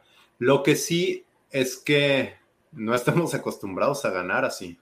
No estamos acostumbrados. Se sentía ya que el juego era de Raiders. No se veía cómo, cómo fuera a cambiar, pero pues un coreback bueno sí los pone a, a los Raiders a temblar, ¿eh? un Derek Carr, ¿no? Un Derek Carr, definitivamente, si te enfrentas a uno como él, definitivamente tienes oportunidad de ganar y lo ha hecho, ¿no? Entonces, yo igual creo que no, no, no es tiempo basura. Los partidos duran cuatro cuartos, ¿no? Y hasta que no pite el árbitro, pues no, no, acaba. Entonces, y son los Raiders, aparte, ¿no? Entonces, y en esta Las Vegas, Aquí en Las Vegas la raza cree que los juegos duran cinco cuartos porque dos de los tres juegos en el estadio han sido overtime, pero sí entiendo tu punto. 60 minutos y hasta que el reloj no marque ceros, ya puedes cantar la, la victoria. Los Raiders consiguieron el gol de campo y después interceptaron a Teddy Bridgewater. La intercepción fue de Trayvon Merrick. Más crédito a Bridgewater por un pase terrible. Merrick simplemente hizo su tarea. No le voy a quitar mérito a él su primera intercepción como profesional y simplemente la cereza al pastel para él porque ha hecho un buen papel como novato. Cuando no decimos su nombre de manera continua, es porque ha pasado desapercibido y para alguien en su posición es bueno pasar desapercibido. Yo qué más quisiera que Alex Leatherwood estuviera pasando desapercibido porque no estaríamos hablando de él. Sería Colton Miller está pasando desapercibido porque no hablamos de él y es lo que se quiere con un jugador de esa posición. Desafortunadamente no ha sido el caso con Leatherwood, afortunadamente sí con Trayvon Merrick y ahí está el safety novato de TCU, su primera intercepción como profesional. El problema es que los Raiders, ¿cómo respondieron a esa serie, a esa serie con la intercepción de Merrick? Con un tres y fuera. Entonces, los Broncos de Denver tuvieron el balón con cuatro minutos restantes y ahí anotaron un touchdown y el partido se puso 34 a 24. 10 puntos, amigos. 10 puntos nada más. Con 1-12 por jugar. Exacto. Poco tiempo restante, pero ¿qué sucede? Que por primera vez en cinco años, los Broncos de Denver ejecutan un onside kick correctamente y tienen el balón de nueva cuenta. Y ahí es donde entra el punto que mencionabas, Ricardo un quarterback competente te mete en un susto. Todavía Denver tenía un tiempo fuera, ¿no? Y, con la capacidad que tienen todos los jugadores de la NFL, lo vimos en el Super Bowl de, Atlanta contra, contra los Patriotas, ¿no? O sea, una desventaja de 38-10 se esfumó, ¿no? Entonces, definitivamente todo puede pasar. Era un juego divisional. Denver obviamente no quería perder ese partido y definitivamente iba a hacer todo lo posible pues por no hacerlo, ¿no? Sabían que estaba en su casa y si el, el primer partido se les complicaba en casa, ¿no? Con, todo el, desastre de alguna forma que, que, se nos permitió ver, al menos en ese partido, pues obviamente el partido en Las Vegas iba a ser más complicado. Entonces, en casa no te puedes dar el lujo de perder partidos y pues por algo seguía todo el primer equipo dentro, ¿no? Porque sabían que cualquier cosa podía pasar. Entonces, no, no, no, vuelvo a lo mismo, ¿no? No creo que haya sido tiempo basura hasta que a los 20 segundos, que fue cuando, o 10 segundos, cuando se incocar, ahí ya es tiempo basura, ¿no? Ya con una ventaja de 34-24 con 4 segundos en el reloj, ya es tiempo basura, por eso entran todos al campo y hacen lo que quieran. Pero antes, no. Mientras esté jugando, mientras haya tiempo en el reloj, mientras tu rival tenga, un tiempo fuera, mientras estés jugando en la NFL, creo que todo puede pasar. Sí, ya está. Por ejemplo, nos vamos al tiempo basura contra los acereros de Pittsburgh, donde los Raiders tienen una ventaja ya de dos posesiones, nueve puntos, si no me equivoco, fue el, marcador final, la victoria de los Raiders. ¿Qué hacen los aceleros de Pittsburgh? Buscan conseguir yardas y se les lesiona el receptor abierto. No fue Claypool, ¿verdad? Fue Deontay Johnson el que se lesionó. Fue Deontay Johnson, Uno de sus receptores abiertos titulares se lesiona. Si es tiempo basura, ¿por qué tienes a tus titulares en el campo? Los Raiders tenían a Crosby en el campo. Los Raiders tenían a Hayward en el campo.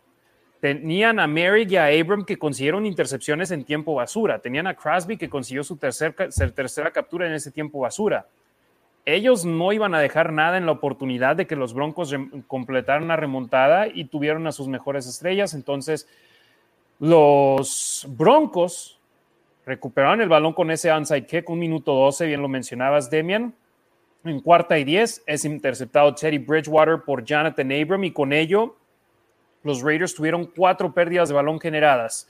Eh, la intercepción de Faisan en el primer cuarto, el fumble forzado por Solomon Thomas en el tercer cuarto y las dos intercepciones en el último cuarto, eh, Merrick y Abram. A pesar de generar cuatro pérdidas de balón, más que en el resto de la temporada de los Raiders en los primeros cinco juegos, la defensa de los malosos permitió 421 yardas en total, 309 por aire y 112 por tierra, además de 24 puntos.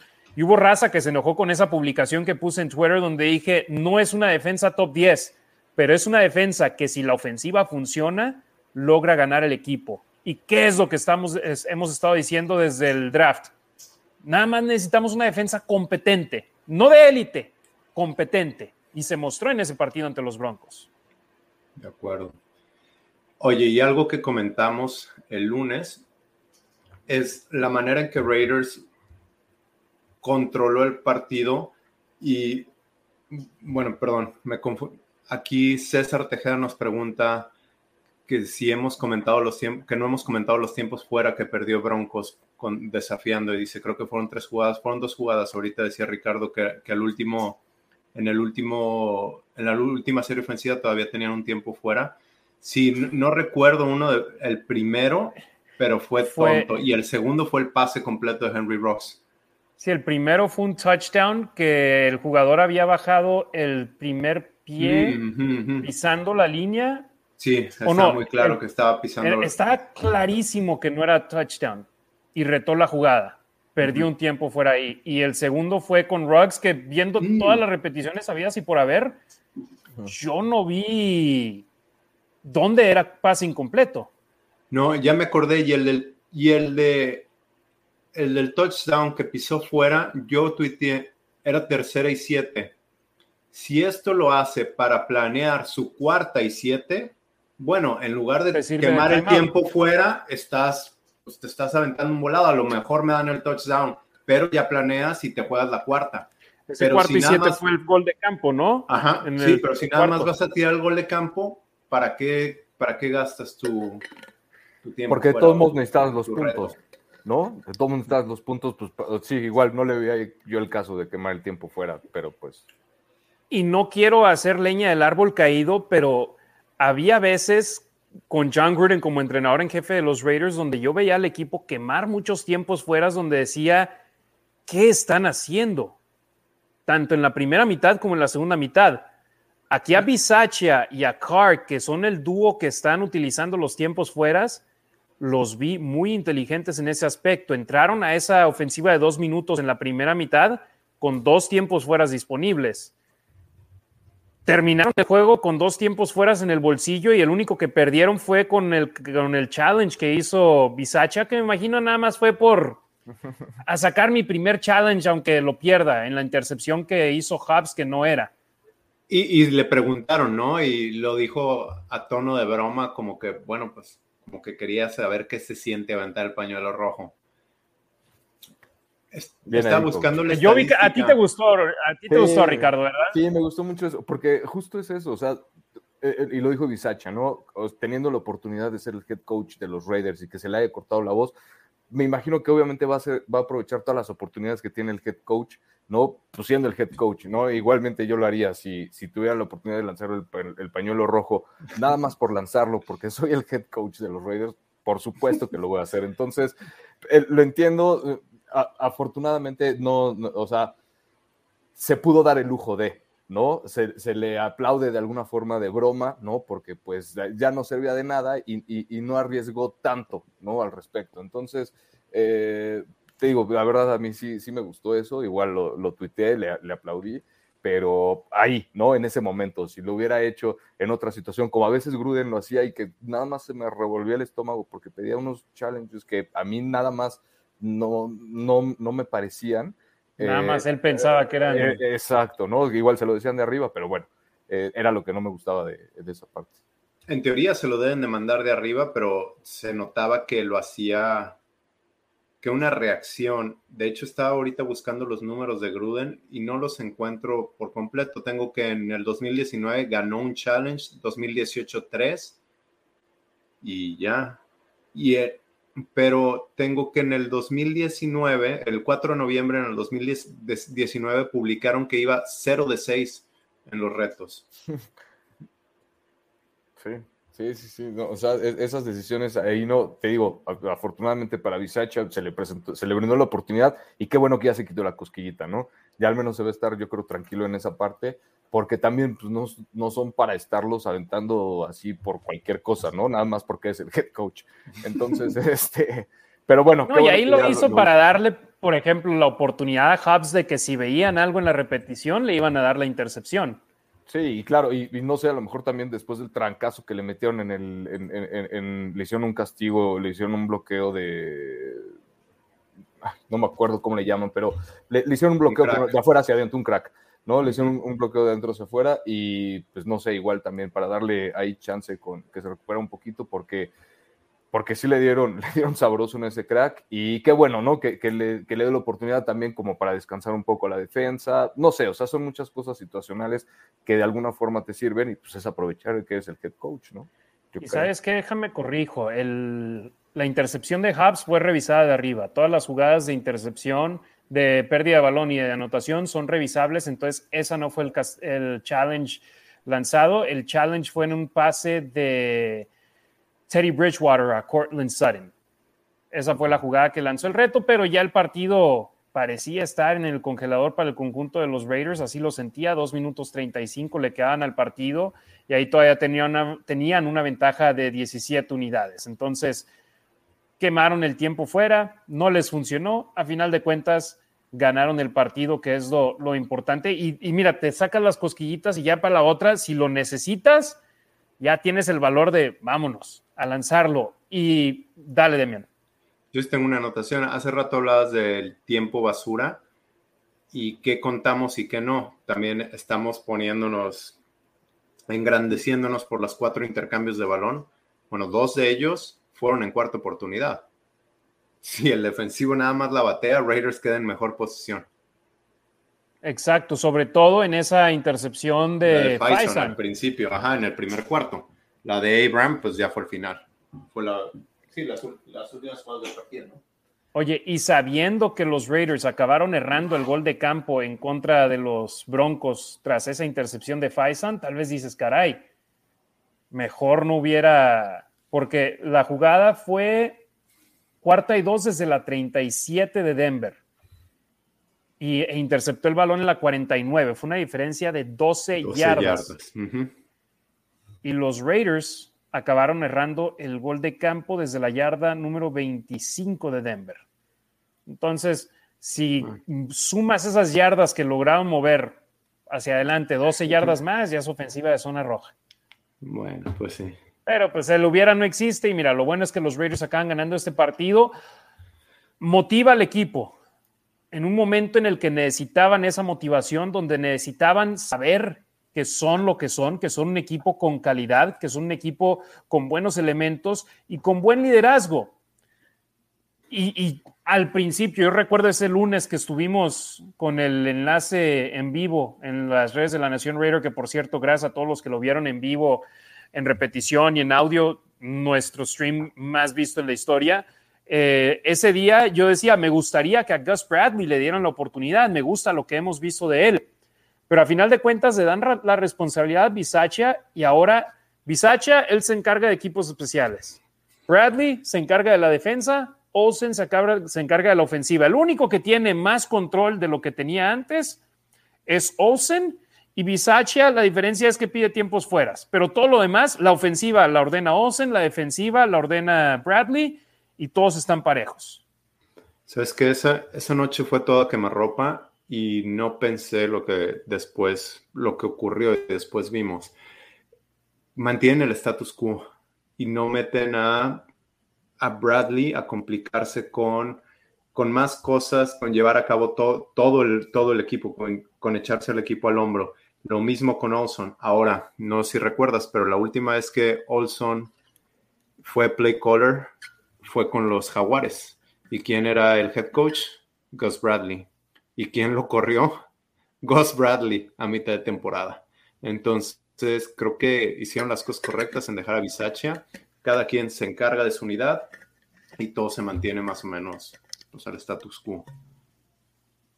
¿Tienes algunas estadísticas defensivas, mi Demian? Ah, sí. Perdón, Ricardo.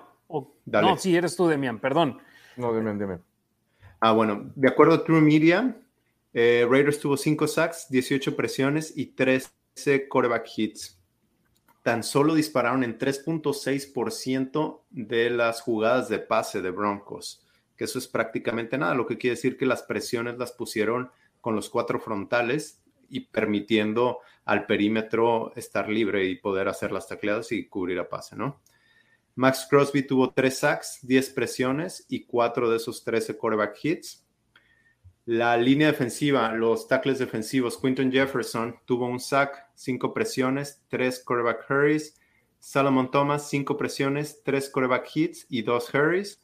Y Damian Square, quien lo comentábamos el lunes, no sé si se acuerdan los que nos están escuchando, lo trajeron del equipo de prácticas de los Bears, pero también estuvo con Gus Bradley en los Chargers y fue su primer juego como Raider. Damian Square tuvo cuatro presiones y tres coreback hits. Por ahí nos preguntaban eh, algo de Jonathan Abram o estaban comentando algo en, en los comentarios. Big y Abram tuvo nueve tacleos una intercepción y el otro safety, Trevor Merrick, fue buscado en siete ocasiones. Sí permitió un touchdown, pero tan solo permitió dos recepciones para 14 yardas, dos pases defendidos y una intercepción. Hablando ahora sobre la ofensiva, es increíble ver que Henry Ruggs III en su año número dos en la NFL está prácticamente ya igualando lo que hizo en su temporada de novato. Y eso para mí me deja emocionado, me deja motivado para el futuro que puede tener este jugador con el equipo de los Raiders y sobre todo este año, el año número dos para él en su carrera puede ser en el cual apunta hacia arriba. Totalmente de acuerdo. Y aparte, él lo mencionó, ¿no? Desde pretemporada dijo que de alguna forma ya se sentía más ligero, ¿no? Como que el, juego no, no se lo comía tan rápido, de alguna forma está ajustando o aprendió a ajustar su velocidad, ¿no? al juego de NFL, la velocidad que traía el del colegial, ¿no? Al ritmo que, ahora tiene, tiene en el pro, que definitivamente no es lo mismo, ¿no? Entonces, esa transición parece que, que, ahorita ya es, es, más suave, parece que ahí va con esto y definitivamente se ve en el campo, ¿no? O sea, las trayectorias, se, le ve más suelto en las trayectorias, más fluido y el ritmo que tiene, obviamente, decía desde hace rato, ¿no? Con Carr, que todo eso se gana desde pretemporada, pues igual está presente, ¿no? Entonces, eh, es, eso es lo que sucede cuando la gente puede trabajar bien, ¿no? Eso es el trabajo de pretemporada y ya un año en la NFL, ¿no? Aunque le haya ido un poquito mal la temporada pasada, pues creo que ahí está. Sí, Ruggs en el 2020, 13 partidos disputados, 26 recepciones, 452 yardas, 2 touchdowns y 8 jugadas de 20 o más yardas. En esta temporada, 6 juegos disputados, 20 recepciones, o sea, tiene 7 juegos menos y 6 recepciones menos, pero tiene 445 yardas, solo 7 yardas menos que en su año de novato. Misma cantidad de anotaciones con 2 y una jugada más de 20 o más yardas en su haber en esta joven temporada 2021 que ni siquiera ha llegado a su mitad. Clave aquí también la conexión que tiene con Derek Carr y no hablo sobre las conexiones aéreas, sino ya la confianza que se tienen el uno al otro. Carr lo dijo el miércoles, con Ruggs y con Edwards tengo la confianza que voy a lanzar el balón y solo hay dos resultados. O se queda con el balón el receptor o es pase incompleto, pero no intercepción. Y eso es lo que quiere Derek Carr y esa es la confianza que tiene con jugadores como Renfro y como Darren Waller. Y eso es bueno que ahora también la tenga con, con dos más. Totalmente de acuerdo. porque aparte ya no nada más es lo que decíamos, ¿no? O sea, no nada más ya es, es, justo esa confianza que él tiene, sino que también la liga se está dando cuenta y el scout ya no nada más es sobre el 83, ¿no? Sino ya también es sobre el 11, sobre el 28, sobre el 23, sobre el 89, ¿no? Ya son números que tienes que, tienes que ir viendo, tienes que ir identificándolos eh, como defensivo, ¿no? Como sacando el scout, todo, e, todo eso, todos esos paquetes que pueden ir manejando y pues cómo los pueden ir ajustando. Entonces, eh, pinta bien, para mí pinta bastante bien la ofensiva de los Raiders otra vez, ¿no? Que es sin duda alguna lo que se quiere en ese aspecto para el conjunto negro y plata, mejora en todos sus aspectos. ¿Algún comentario final sobre el partido, Demian y Ricardo? Pues nada, me gustó mucho el, el cambio con Olson. Ya decíamos las tendencias, no sabemos qué va a pasar, no sabemos ahorita para los otros equipos va a ser complicado saber a qué va a estar jugando Raiders pero también me gustó las variantes que hizo. Aquí les hemos dicho, sigan a The, Mark John en Twitter, tienen su podcast, eh, Tape Don't Lie. Él, él es el gurú ofensivo y explica cómo de conceptos anteriores, ahí Olson sacó variaciones. Me gusta, me emociona. Veremos qué pasa en los siguientes partidos. Y mira, para toda la gente que está diciendo que traigan a alguien nuevo, el problema es que a la persona que tú traigas el próximo año, quieres que ellos implementen su sistema, que ellos tengan a los jugadores adecuados para ese sistema. Lo haces en estos momentos y ahí sí, en mi opinión, matas las oportunidades que tenga el equipo de aquí en adelante en el 2021. Entonces, este 2021, juégatela con lo que tienes.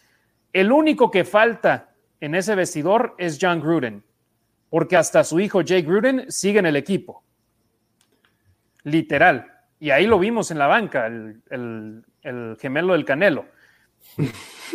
Entonces, o sea, sigan como van, sigan con lo mismo e intenten sacarlo mejor conforme el equipo fue hecho para esta temporada, así vayan adelante. Ya tenemos muchos saludos pendientes, así que vamos con ellos. Jair Monroe, hermanos, buenas noches, saludos, Jair. Muchísimas gracias. Jair siempre está ahí como ustedes, Demian y Ricardo, siempre promocionando lo que tenemos nosotros en sus redes sociales. Así que, Jair, muchas gracias. Urbiel Gallegos, bendiciones a toda la nación Raider. Vamos paso a paso. Crosby, el mejor jugador hasta el momento de los Raiders. Que por cierto, el partido anterior ante Chicago le tocó a la ofensiva hacerla presentada en el campo Así que en este juego contra Filadelfia va a ser la defensa, la cual presenten en el emparrillado con las introducciones. El Allegiant Stadium va a explotar cuando Crosby sea anunciado. Sucedió en el último partido, en el juego de la semana número 3, eh, que jugaron los Raiders contra Miami, presentaron a la defensa y se volvieron locos para Crosby. Después de lo hecho el domingo, se van a volver locos por él de nueva cuenta. Pregunta, ¿quiénes son los más ovacionados a la ofensiva? Carr. Carr y Jacobs son los dos más ovacionados a la ofensiva. Carr, el que más. Pero a la defensa, Crosby. Twitter no es el mundo. Twitter no es Raider Nation. O sea, la gente que se queja de Carr en Twitter no es todo. No es la que más Ajá, no es todo el universo de Raider Nation. Exacto. Y no, y también hay que decirlo.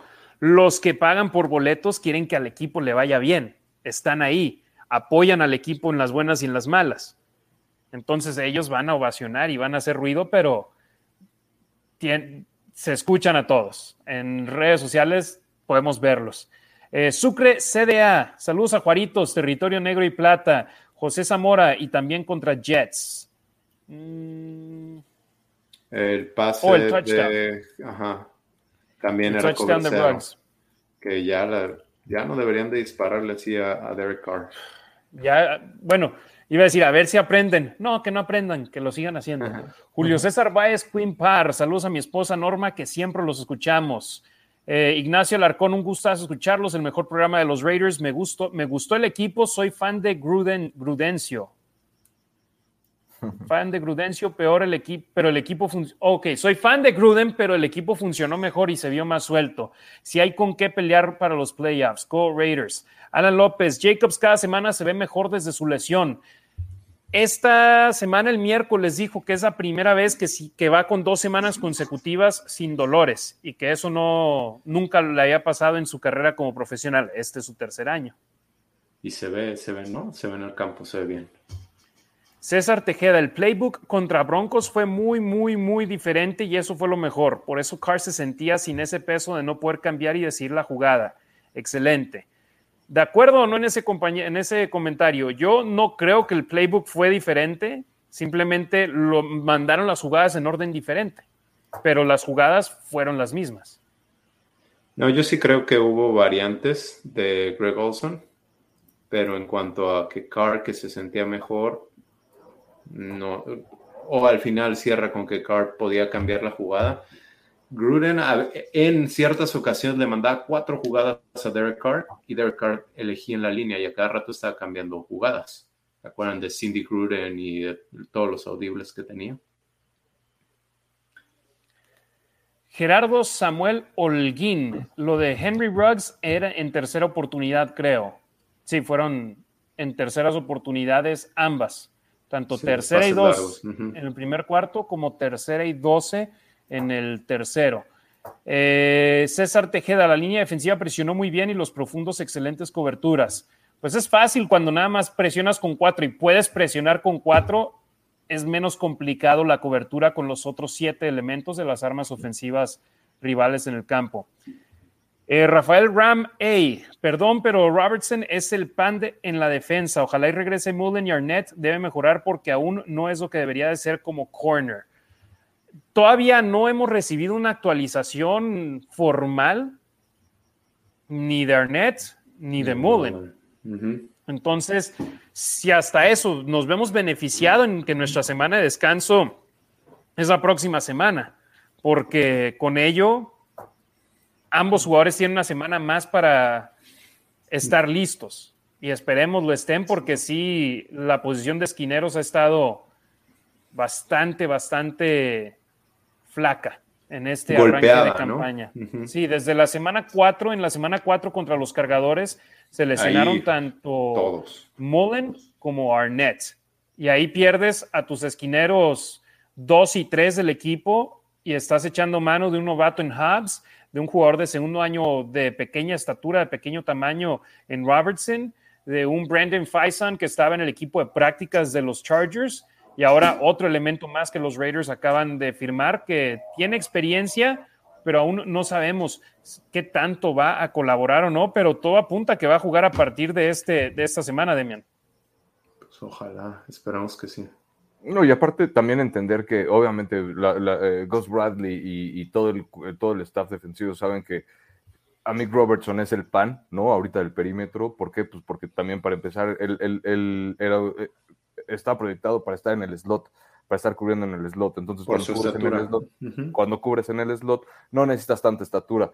Ahora los Raiders tuvieron que hacer ajustes, ¿no? Y pues trabajar con lo que se tiene, y ni modo, ¿no? Ahí está, tienen que, si tienen que poner a, a, Mick Robertson de, de, exterior, pues lo ponen. Por ahí no me acuerdo también quién estaba viendo que dijo, si, si necesita, el coach necesita que juegue de ala defensiva, de linebacker, de ala cerrada. Alex Leatherwood. Alex Leatherwood, ¿no? Y pues ahí está, e, exacto, y es, es eso es lo, que me encanta ahorita, e, esa disposición, ese trabajo en equipo, ese, e, esa hambre ¿no? que tienen los chavos, ¿no? De alguna forma, y que ven que en la posición en la que los quieran poner, pues ellos van a hacer su mejor esfuerzo y pues listo, ¿no? Si no funciona, pues a lo mejor ya no es que dependa tanto de ellos, pero entender eso, Amick Robertson tuvo una muy buena pretemporada jugando en el slot.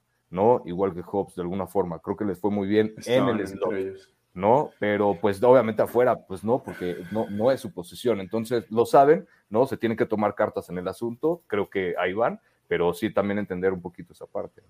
Ojo, a, mí que en Louisiana Tech jugaba por fuera, pero sí fue proyectado en la NFL para jugar en el slot y con Raiders ha estado por dentro. Lo meten contra los Chargers después de que Damon Nett se lesiona y y hace un buen trabajo. En, este, en esta semana inició y lo quemaron en tres o cuatro ocasiones empezando el partido. Y ahí fue cuando hicieron el cambio y Faison se vio bien. y por eso ya trajeron a Desmond Trufant. César Tejeda dice, sí, lo quemaron varias veces según por su altura, por su estatura. Mick mide 5 pies 8 pulgadas. Mike Williams, a quien estaba cubriendo cuando entró en el partido contra los cargadores, mide 6 pies 4 pulgadas. Estás hablando de 7 pulgadas de diferencia entre uno y otro. Puedes jugarle hombre a hombre, pero si lanzas el balón al aire y brinca, fácilmente te lo va a ganar. Entonces, yo es algo que decía en el programa de lunes, no es su culpa que sea chapaneco, que sea chaparrito, pero es la NFL y creo que no se quisieron dar por vencidos con él antes del inicio de la temporada, pero no creo que si lo quieren utilizar por fuera o lo necesitan utilizar por fuera, va, a seguir batallando. Necesita ser, como lo mencionan, en slot. Jimena Montserrat Malpica Cervantes, a Arnett lo deberían de poner de suplente. No ha desarrollado el potencial que se le vio en el colegial pues sí lo pusieron de, suplente, es suplente con los Raiders, pero no ha jugado desde la semana 4 por lesión, desde el partido contra los Chargers, no ha visto acción y de la semana 1 a la 4 estaba viendo acción como jugador de, de, rotación. De hecho, aquí tengo los números de snaps en los partidos de él. En la semana 1 tuvo un snap, en la semana 2 tuvo 17 en la semana 3 tuvo 20 y en la semana 4 tuvo 22. 30% o menos de los snaps en los cuatro partidos que ha jugado. Entonces, créeme, Jimena, ha jugado de suplente en todos los partidos que, ha visto acción. Nada más que no va a jugar ni en los últimos dos ni en este que viene porque está en la lista IR. Esta semana aquí estaba limpiando mi computadora y me encontré un montón de videos, dos hype videos de, de ese draft y publiqué ese de Damon Arnett y la gente brincó, ¿por qué no juega así? Bueno, para empezar son los highlights, ¿no? No jugó así toda la temporada y está ahorita de suplente y está lesionado. Sí, tus agentes solo te van a compartir los videos donde brilla. César Tejeda, Osen, su coordinación fue en conjunto con Carr y eso es lo bueno. Perdón. Sí, y Osen algo que dijo durante la semana fue, yo a Gruden le daba sugerencias, y ahora, no lo dijo él, pero ahora él es el que está tomando las decisiones junto a Derek Carr. Hoy lo dijo. Ignacio Alarcón, si vamos a los playoffs y ganamos, que dejen al coach Bisaccia. ¿Ustedes estarían de acuerdo? Claro. o bueno, perdón. Y si se gana el Super Bowl, también. Claro. Si van a los playoffs y no ganan. Bueno, depende de cómo lleguen, ¿no? Porque creo que ahorita si ganan este juego, híjole, el porcentaje de equipos que ha llegado a playoffs con 5-2 es altísimo. vamos a ver cómo termina la temporada. Y luego te tocan los gigantes, que deberías estar. Todo pasa bien para los Raiders, tienen récord de 6 y 2 entrando a ese juego contra Kansas City. Y después volvemos a lo mismo.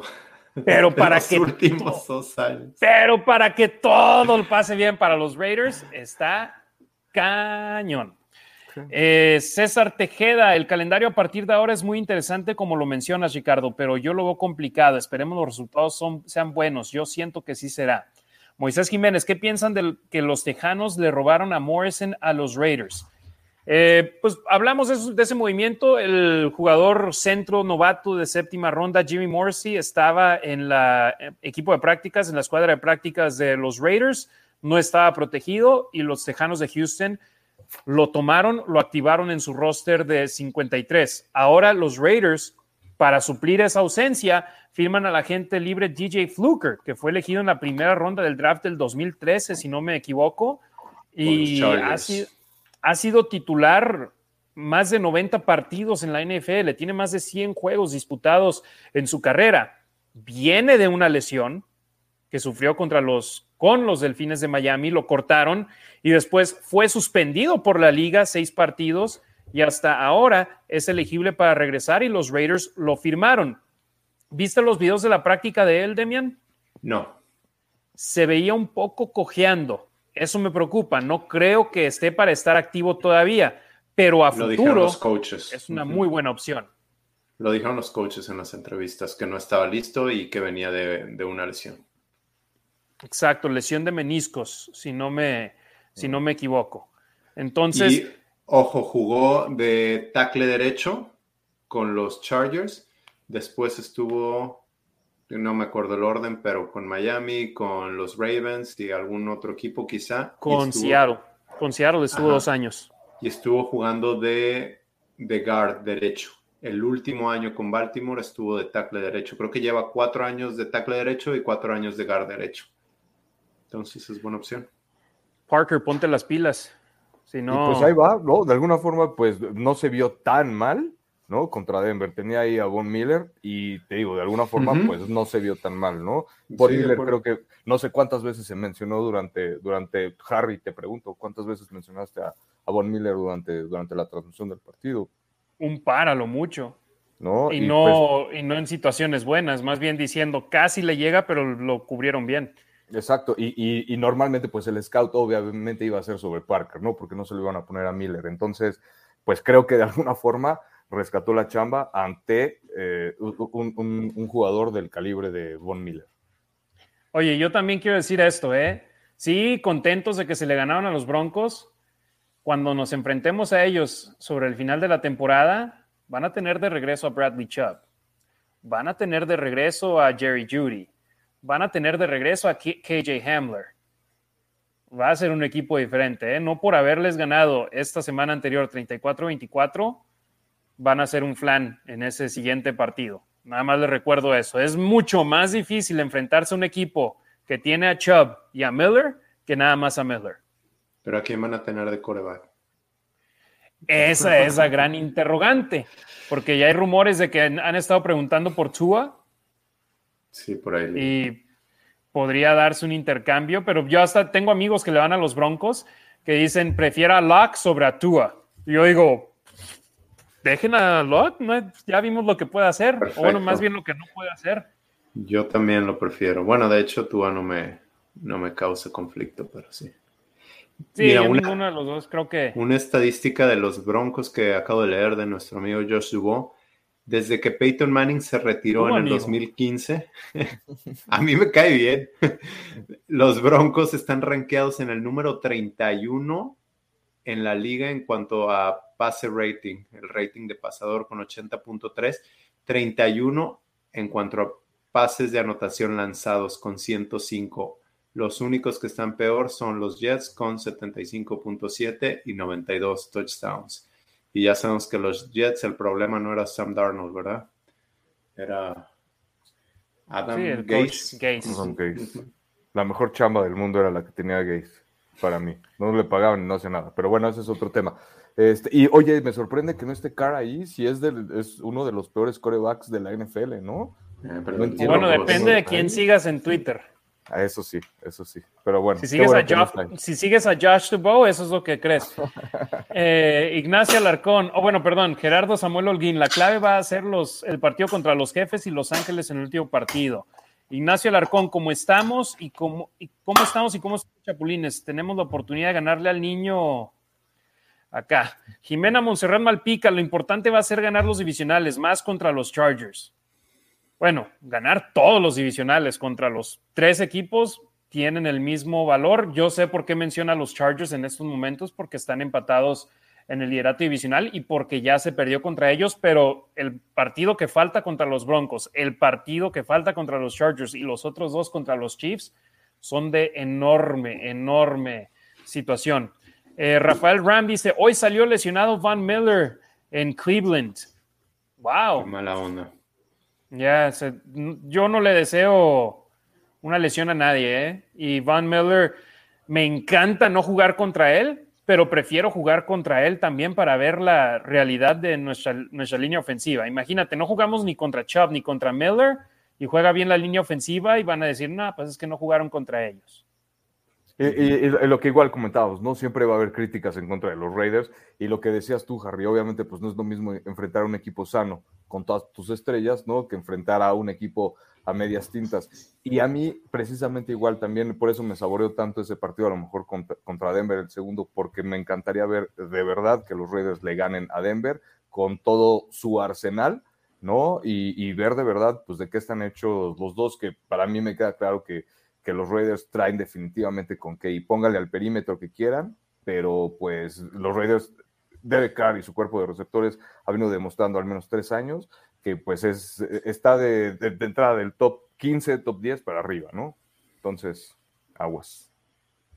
Gerardo Samuel. Eh, perdón, ¿entró carrera de los Dodgers, Harry? ¿O por qué? Sí, eh, eh, hit impulsor de, del buen Trey Turner. Bueno, por fin Trey Turner ha estado jugando pésimo en la postemporada. Pero bueno, que quede vivo. Tenemos un día más para jugar el sábado y hay que, tener marca de 1-0 el sábado también.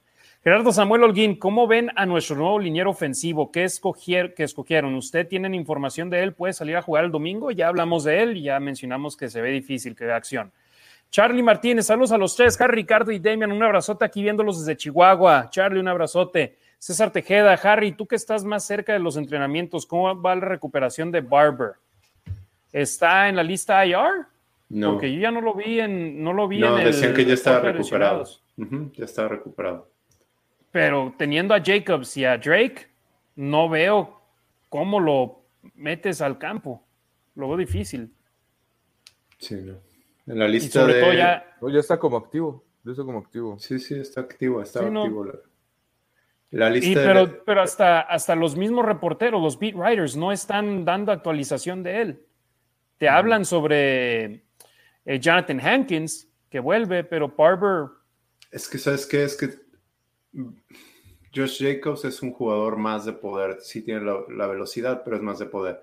Eh, Drake es un jugador de espacios y velocidad y cachabalones. Y eh, Richard, es de tercera oportunidad, que sabe bloquear y también sabe cachar. Entonces ahí pues no entra bien este Barber, pero como suplente está bien.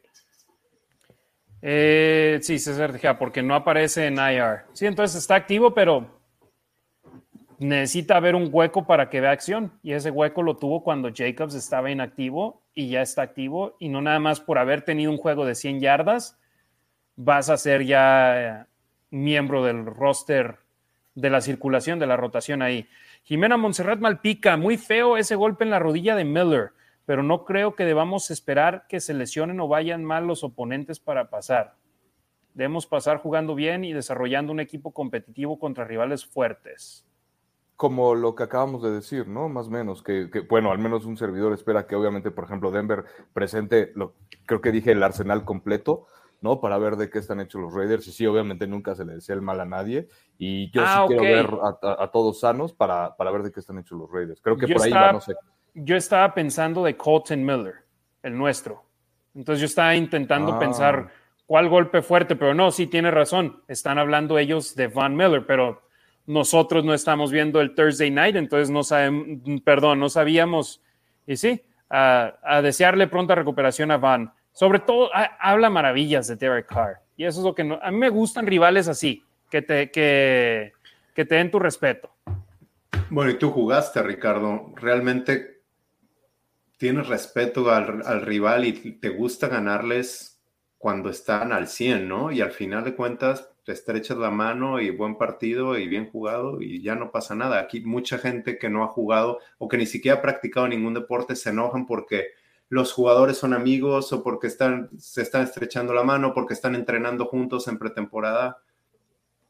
No pasa nada. Hay, muchas cosas que, pasan como, como, como, jugador, ¿no? Definitivamente el fútbol americano te abre un mundo enorme de, de amistades y no, es algo que no puedes dejar de pasar. Muchos de estos chavos jugaron juntos en colegial, no durmieron juntos, compartían la misma habitación de alguna forma, compartían las clases. ¿no? Entonces, todo es, sí, me refería a eso, ¿no? Compartían la eh, habitación. Compartían la habitación, compartían la clase, compartían, estaban todo el día juntos, ¿no? Porque, porque de alguna forma, pues así es, así es el fútbol americano estudiantil. Entonces, pues sí, o sea, e, e, esa conexión que se tiene entre los jugadores y, los lazos que se forman son muy difíciles, muy difíciles de romper. Nadie desea, obviamente, romper esos lazos. Y a fin de cuentas, perdón. Crosby eh, y Miller nunca jugaron juntos. Exacto. ¿no? Pero se respetan eh, hay, creo que dicen game recognizes game, ¿no? De alguna forma, y pues ahí está, saben, saben perfectamente quién es el bueno, ¿no? O sea, por eso decía también que la liga se está dando cuenta de quién es un Hunter Renfro, ¿no? La liga se está dando cuenta de qué es lo que brinda un Henry Rocks, eh, por fin, ¿no? De alguna forma. Entonces, pues todo, todavía, todos eso lo notan y por eso de alguna forma pues se jalan entre ellos, ¿no? Entonces, este, pues creo que va por ahí. Y se conocen desde chavitos, van a campamentos juntos, por ahí hay un video de Mac Jones y Trevor Lawrence lanzando juntos en un campamento y fueron a universidades distintas. Pero bueno, continuemos.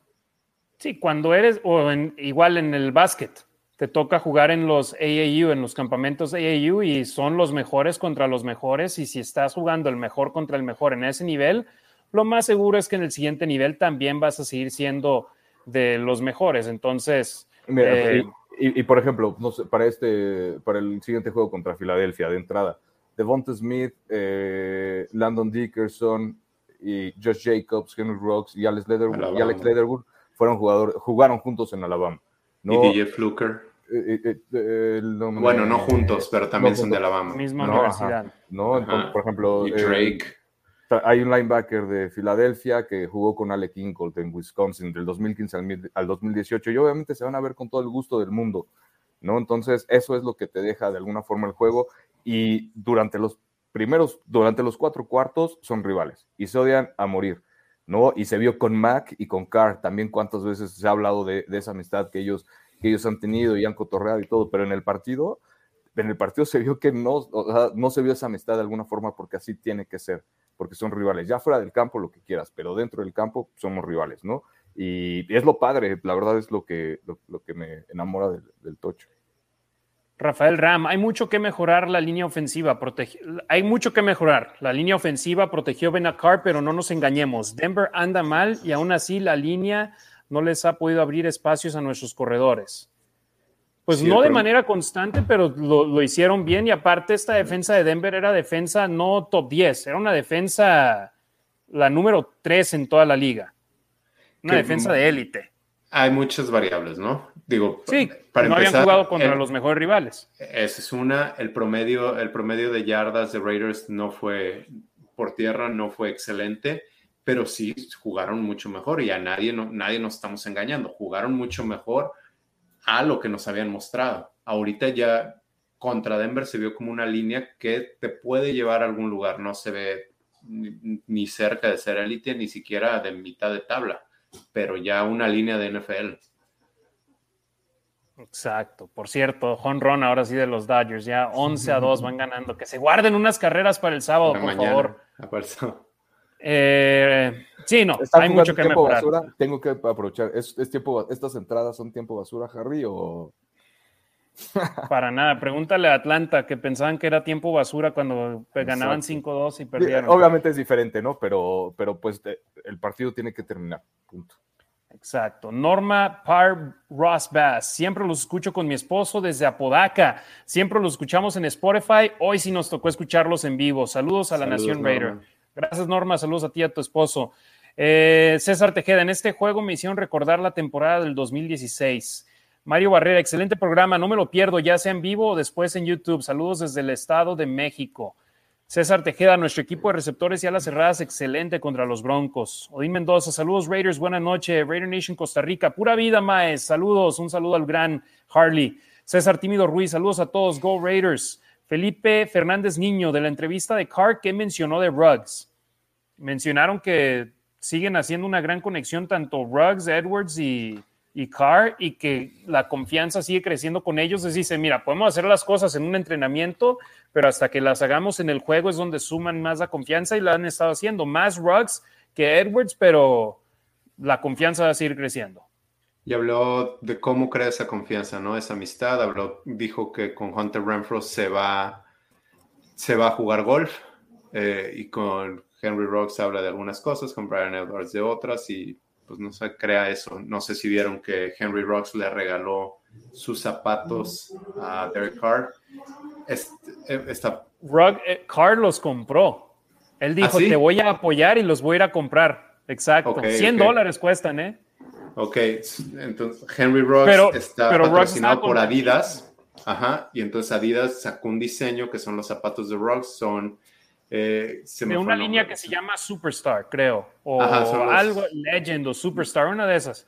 Pero tienen, haz de cuenta, una línea con un chorro de colores, pero tienen una versión especial de Henry Ruggs.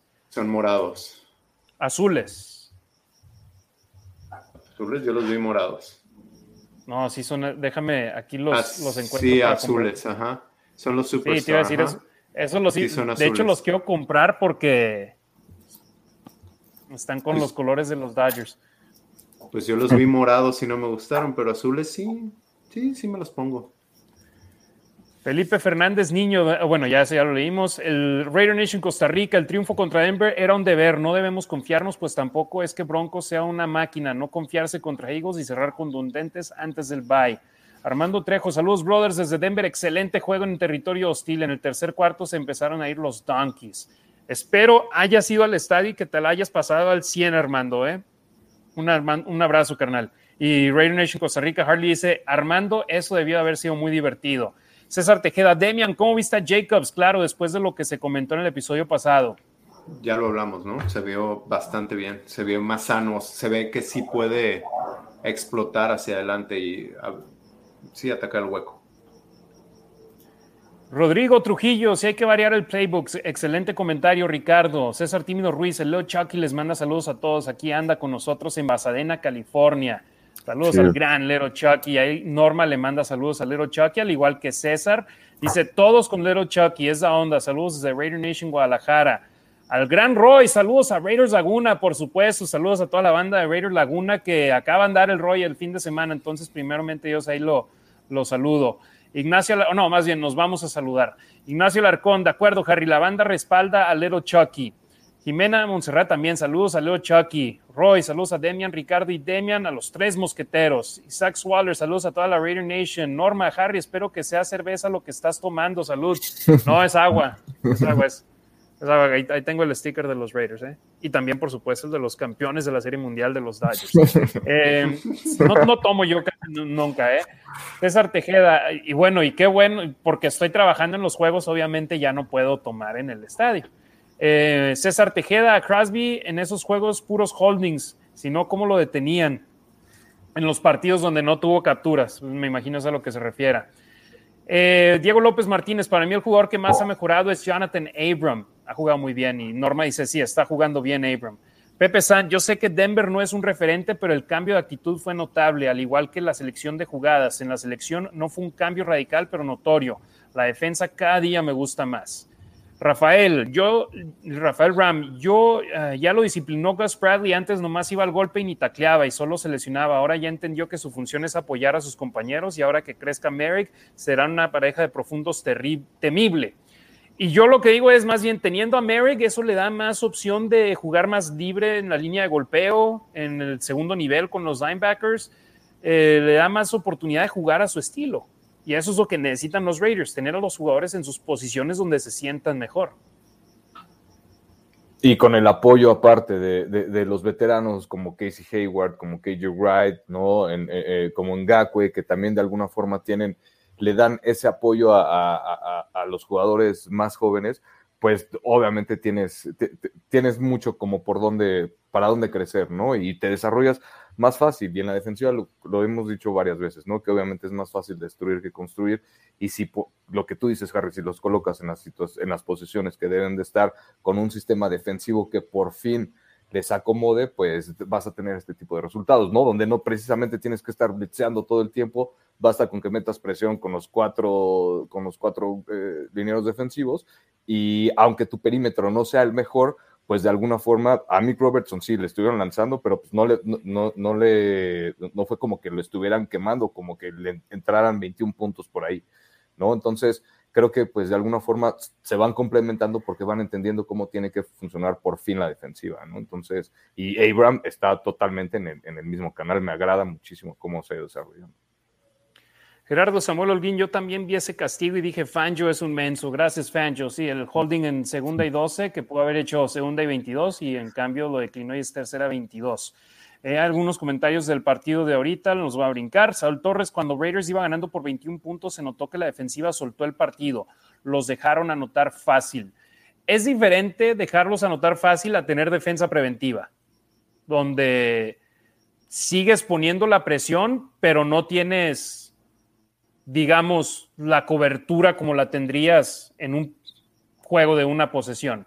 Pero a final de cuentas, los Broncos de Denver, anotar fácil es una jugada de 85 yardas, touchdown. O como sucede en algunos partidos donde la defensa se abre para que pase el jugador y anote para recibir el balón de nueva cuenta y buscar anotar. Eso es mi punto de vista personal. Eh, César Tejeda, no han comentado los tiempos, bueno, ya eso fue lo que tú mencionabas, Demian. Eh, Armando Samuel Holguín, la posición de balón, el tiempo fue de Broncos. Rafael Ram, nuestra defensa va en camino de ser top 10. La línea ofensiva es nuestro punto débil. ¿Qué saben de incógnito? Y cuéntenme por qué están aguantando tanto. Tienen que esperar hasta que pueda jugar. No lo van a meter a jugar al 50%. Cruden, de lo último que dijo en su conferencia de prensa, en su última, fue que lo más pronto que puede volver es después de la semana de descanso, semana 9, ante Nueva York. Vero Hernández, saludos Raider Nation, especialmente a mi parrillera favorita, Jimena Malpica. Javier Muñoz, muy buen programa, saludos Raider Nation. Héctor Montoya Berrio, saludos de Bogotá, Colombia, Raiders. Eh, Gerardo Samuel Holguín, ¿a quién le estás mandando foto, Harry? No, ahorita iba a publicar en redes sociales de que la semana pasada adelantamos el programa el miércoles para ver el juego 5. Ahorita están jugando los Dodgers. Voy a mover la cámara tantito, nada más. Ahí tengo el partido del otro lado de la, Ah, cuentan, los estoy viendo aquí en la cámara ustedes, pero atrás de la cámara está la tele, entonces era lo que estaba grabando ahí. Eh, Saúl Torres, Harry, esa gorra no queda para este programa. Yo en las buenas, en las malas y en las peores siempre estoy con mis equipos, hermano. Y hoy los que necesitan mi apoyo son mis Dodgers, entonces aquí tengo no se, metan, no se metan con los Dodgers de Harry porque no saben lo que Harry es de hueso, huesísimo, colorado, igual, ¿no? Como debe ser para todos los equipos. Oye, y luego el domingo, primeramente ellos jugamos el domingo. El juego de los Raiders empieza a la una con cinco. Ojalá y no se vayan a overtime y que el programa post partido se acabe a las cinco para poder ya estar escribiendo yo mi resumen que les tengo en la Nación Raider a las cinco, pero teniendo el partido de los Dodgers en mi celular a un lado. Eh, Rafael, jajaja, y dice, y dice Rafael, jajaja, y menos ahora que ya ganaron los Braves. El marcador va 11 a 2 ahorita a favor de los Dodgers. Jugamos de nuevo el sábado. Así que el calendario del sábado está abierto, no, más bien cerrado. Solo voy a ver el juego de los Dodgers. Licenciado Joey, deberían contar un poco más con Peyton Barber. Creo que es un excelente jugador. Si fuese un excelente jugador, los Raiders no lo pudieron haber, no lo habrían agarrado del equipo de prácticas de Washington. Sí, jugó bien en el partido ante Miami, pero... Y la primera mitad lo están crucificando, decían, no es Marion Barber, no es... Eh, ¿Quién es el gemelo? Tiki Barber o Rondy Barber, no sé. Sí, no es Tiki Barber, no es Marion Barber, que el que juega con los Cowboys, es este, es Peyton Barber. Roberto Strempler, las recuperaciones de balón, aunque no los dejaban en mejor posición, daba la ventaja anímica a los Raiders. Habla sobre los, las dos intercepciones de las cuales decíamos que de haberlas bateado hubiese sido mejor posición al equipo. Hashim Ricker, a Bisacha y a los Raiders les salió todo bien en todos los sectores del juego. Y fíjate, yo eso es algo que también quiero comentar. El partido anterior ante los Osos, yo dije, todo lo que le pudo haber pasado mal a los Raiders, todo les pasó. Contra los Broncos fue lo opuesto. Todo lo que les pudo haber salido bien, todo les salió. O bueno, obviamente, lo único, lo único malo fue que los rivales también acabaron anotando. Un partido perfecto hubiese sido blanquearlos, pero un juego perfecto rara vez existe. Ignacio Alarcón, ya lo dije, cuando Ruggs gane masa muscular, experiencia y sincronía con Derek Carr, va a ser un receptor uno tipo Tim Brown. Lo dije. Pues por lo pronto eh, ya ganó masa muscular de la pretemporada ahora y ahora también dijo Greg Olsen que Hunter Renfrew subió, 15 libras en la, en la pretemporada también. Eh, Armando Trejo, ¿superaron los sacks de toda la temporada pasada en seis juegos o les igualaron? Fueron nuestros Raiders de aquellas temporadas. Eh, hablando solamente de la línea defensiva, les falta un sack para igualar lo que hicieron el año pasado. César Tejeda, último comentario del juego de los Broncos. Wow, me gustó el juego de equipo que hicieron. Rafael, nos quejamos de Leatherwood, pero ya veo a, Vera Tucker, ni no veo ni a Vera Tucker ni a Kevin Jenkins luciendo. Quise decir, no los veo mejor. Gilberto Ruiz, saludos desde Torreón. Y ahí salió mi jefe. Saludos, papá. Saludos. Damien Westero Moreno, saludos de parte de Raiders de la Baja. Israel Muredú, saludos Raiders a Ricardo, Harry y Demian, presente ahora por YouTube. Muchas gracias. Hugo Olvera Saga, vamos Raiders. A mí Arnett se me hace muy malo, siempre entra y se lo comen. Pues yo no he visto que se lo quemen los últimos dos partidos, ¿eh? Hmm. Pero tampoco ha hecho jugadas porque no ha jugado. Mario Morrison, saludos Raider Nation. Luis Reyes, saludos hermanos. Octavio López, el chaparrito Hunter Renfrew es buenísimo en terceras oportunidades. Solo pienso, dénsela a él. Raiders. Platicaba yo con Fred Beletnikov, el sábado se cumplen dos semanas de esa conversación y yo le decía, el primer año Renfro estaba ahí en el campo, fue como que el jugador que nos sorprendió. El segundo año fue tercera y Renfro y este año ya es una opción, es un arma más. No nada más en terceras oportunidades lo buscan, sino cuando esté, ahí se la mandan. Eh, y él dice, para mí el mejor jugador de los Raiders. Rodrigo Trujillo, hey, tranquilo Harry, con los chiapanecos, saludos de San Cristóbal de las Casas Chiapas. No, hermano, no me refería a que chiapanecos de Chiapas, sino chaparritos, chaparritos. No, saludos a toda la banda de Chiapas, saludos a toda la banda de México que siempre está al pendiente. Luis Ávila, hola Harry, Ricardo y Demian, buenas noches. ¿Les pueden ganar los Raiders a las Águilas así de contundente como contra los Broncos? De que pueden, pueden. De que lo hagan, quién sabe. Si juegan bien, Si salen bien. Sí, no, si juegan bien, si salen bien, yo creo que Raiders es mejor equipo que Broncos, es mejor equipo que Eagles, es mejor equipo que Bears, pero pues de eso que lo hagan, ya veremos, esperemos.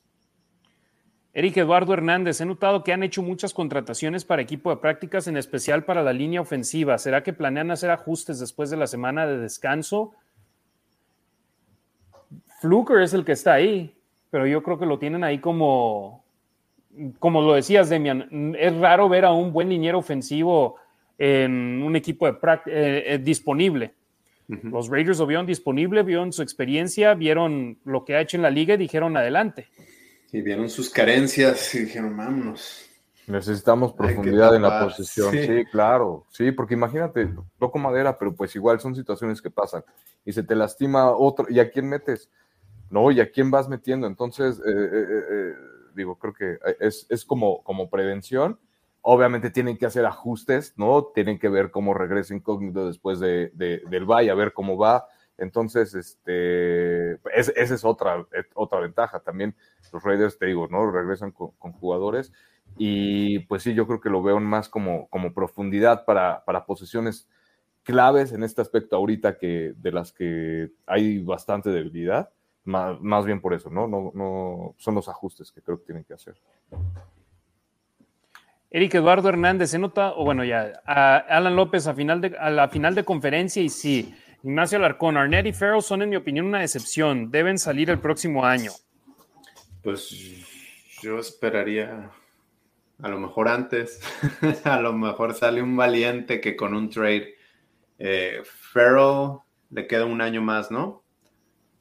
Sí, si no le extienden la opción de quinto año. Ajá.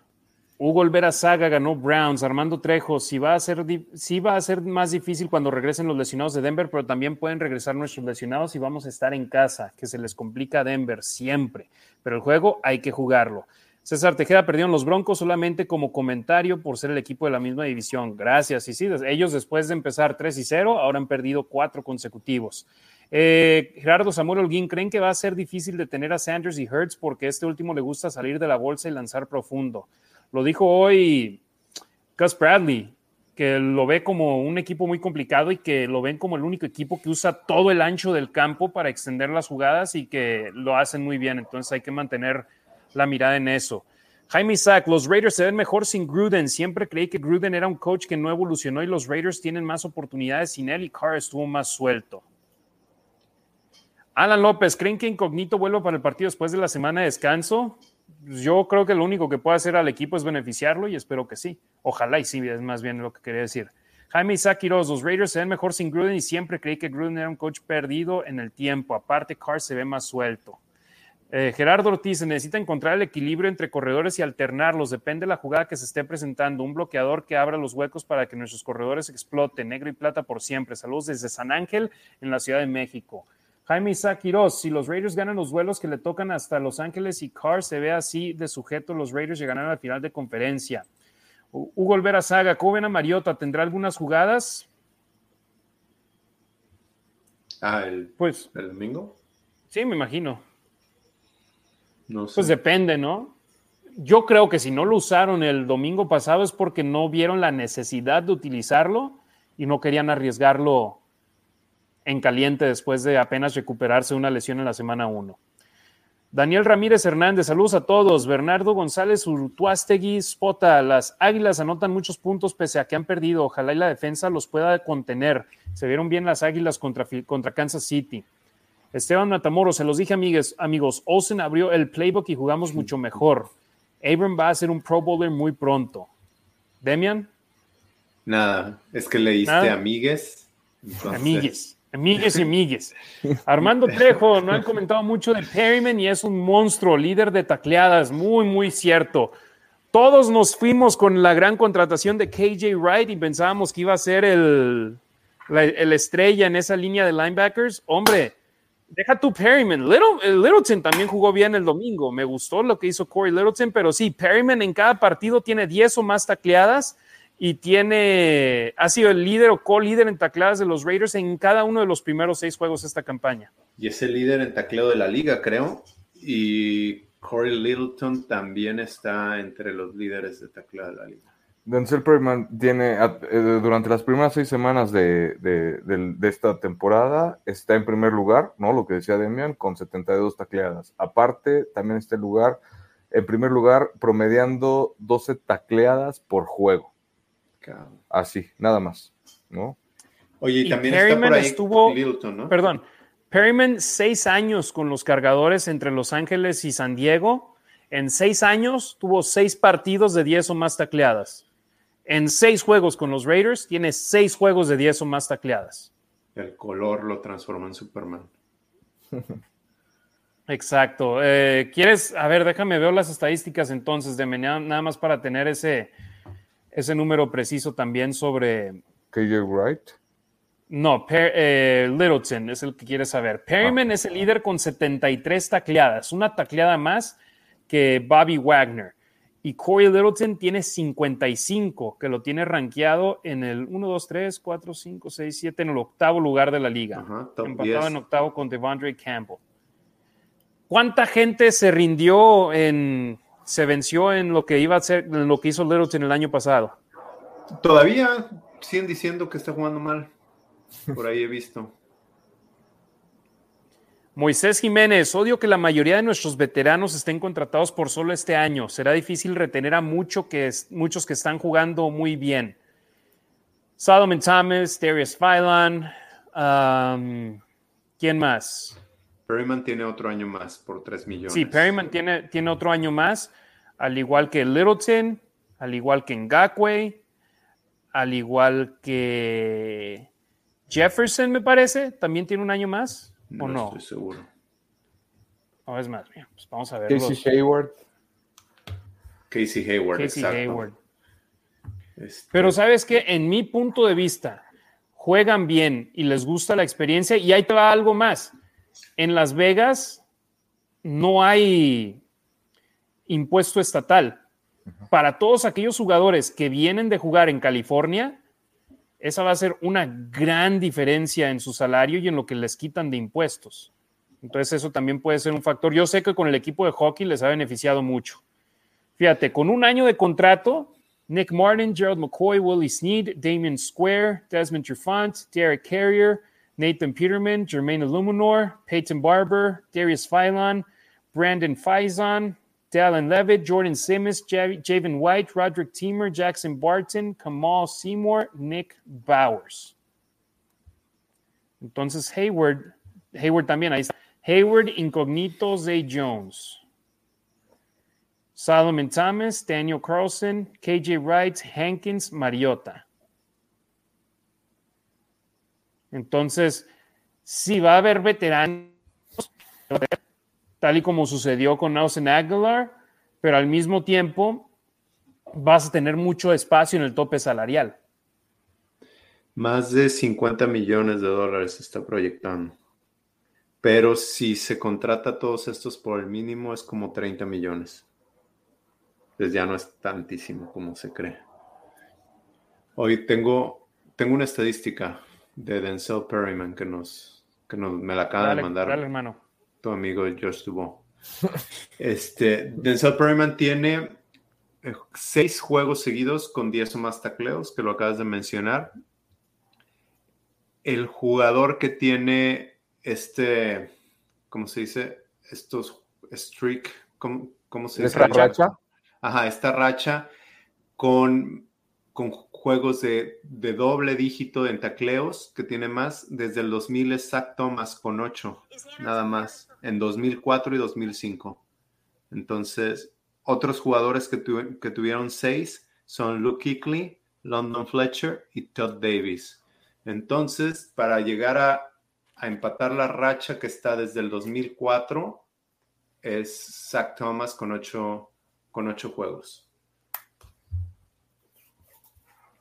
Pues, digo, está bastante interesante, ¿no? O sea, esos números, la verdad, a los que los que está consiguiendo Perryman bajita la mano sin hacer tanto ruido, ¿no? Creo que creo que obviamente le vienen muy bien a una defensiva que no tenía esta productividad en, en años anteriores. ¿Hablaste de los datos de Perryman en sus temporadas con San Diego? No la mayor cantidad de tacleadas que tuvo en sus años previos con los Raiders, o sea, seis años con los Chargers, 73. Este año con los Raiders, 73. wow. O sea, eso es increíble. El año pasado, 48 tacleadas. 2019, 68. 2018, 51. 2017, 37. 2016, 72 y como novato, 73 tacleadas. Este año, 73 tacleadas en seis juegos. Pues que nos dure, que no se lesione, porque esa era gran parte de su problema, ¿no? Oye, y otro que también decían lo mismo de que no, ya es cartucho quemado. Casey Hayward. Casey Hayward. En, cobertura no ha permitido un solo touchdown este es el mejor de la liga con 245 algo así, más de 200 snaps de pases donde ha jugado y no ha permitido touchdown. Increíble. Leonardo García Orozco, saludos, puro Raiders. Paul Arcos, buenas noches amigos, ya llegué, saludos, Raider Nation for Life. Eh, Armando Trejo, soy ace de corazón, Atléticos de Oakland, pero apoyo a Dodgers por ser de California. Fíjate, yo no tengo bronca con eso, ¿eh? Yo también, a mí me gustan los Atléticos de Oakland cuando no están jugando los Dodgers, simplemente porque son de Oakland y porque yo iba al estadio y ahí está, compartíamos el estadio Raiders y Atléticos. No era fan, no soy fan de ellos, no tengo equipo 2, pero me caen bien. Ah, bueno, sí. No es, por ejemplo, los gigantes de San Francisco, no los puedo ver ni en pintura. Los atléticos digo, eh, chido. Ni tampoco los padres, no sé por qué. ¿Los padres qué? Ahí veo, veo tus tweets, no te hagas. los padres me van y me vienen. se ah, creen pues que ya son se, creen que ya se creen la gran cosa y todo. Órale, enséñenos que lo son. Pero yo desde el año pasado predije que no iban a entrar a los playoffs esta temporada y ¿qué pasó? no entraron.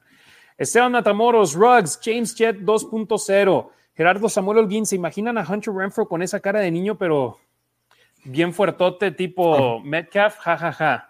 Hashim Ricker, es importante salir, a ver, es importante salir con toda la actitud del próximo juego y ganar. Recordemos que la temporada pasada, cuando Raiders estaba levantando, Falcons y Jets nos recetaron dos de dolorosas. Mon Janes de Villanueva, saludos, mándenme saludos, besos a Rasgit. Saludos a mi esposa hasta la Ciudad de México. Saludos. Vamos al cuarto de un lado. Al cuarto de un lado.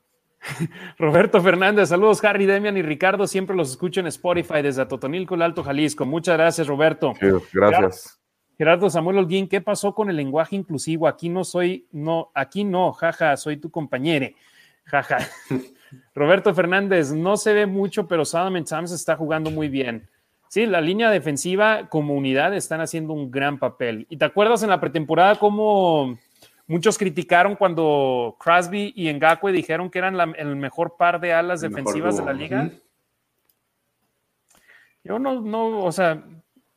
Yo no critiqué, pero. No veo mucho NFL. No veo mucho NFL, veo a los Raiders.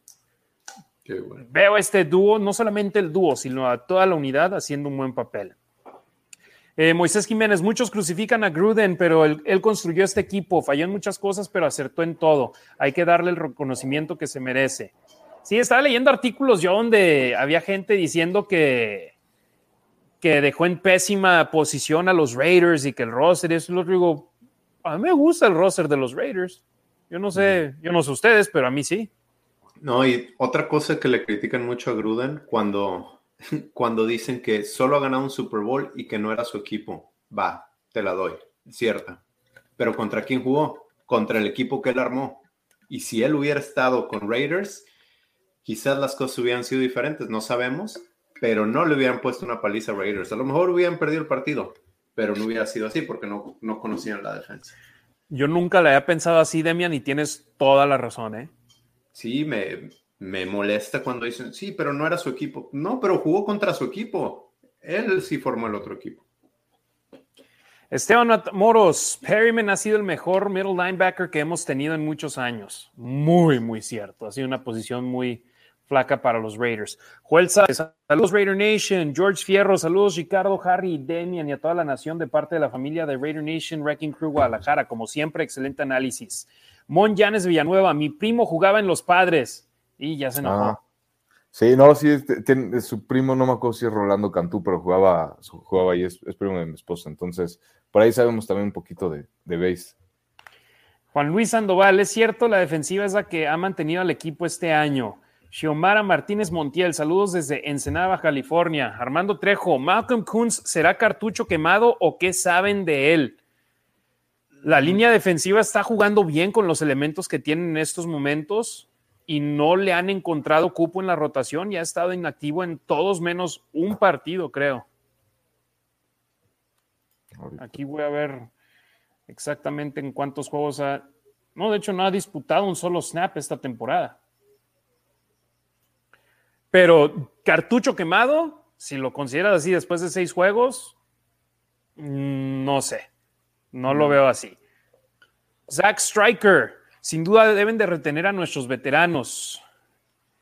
Juan Luis Sandoval, oigan, ¿creen que Carr tenga el corazón Raider que tenía Stabler, La Mónica o Plunkett?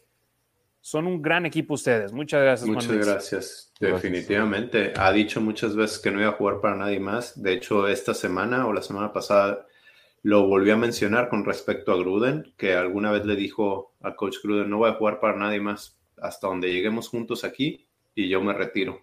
Dice, y ahora mira, estoy jugando para otro coach. ¿Has visto el video Perdón, adelante, Rick.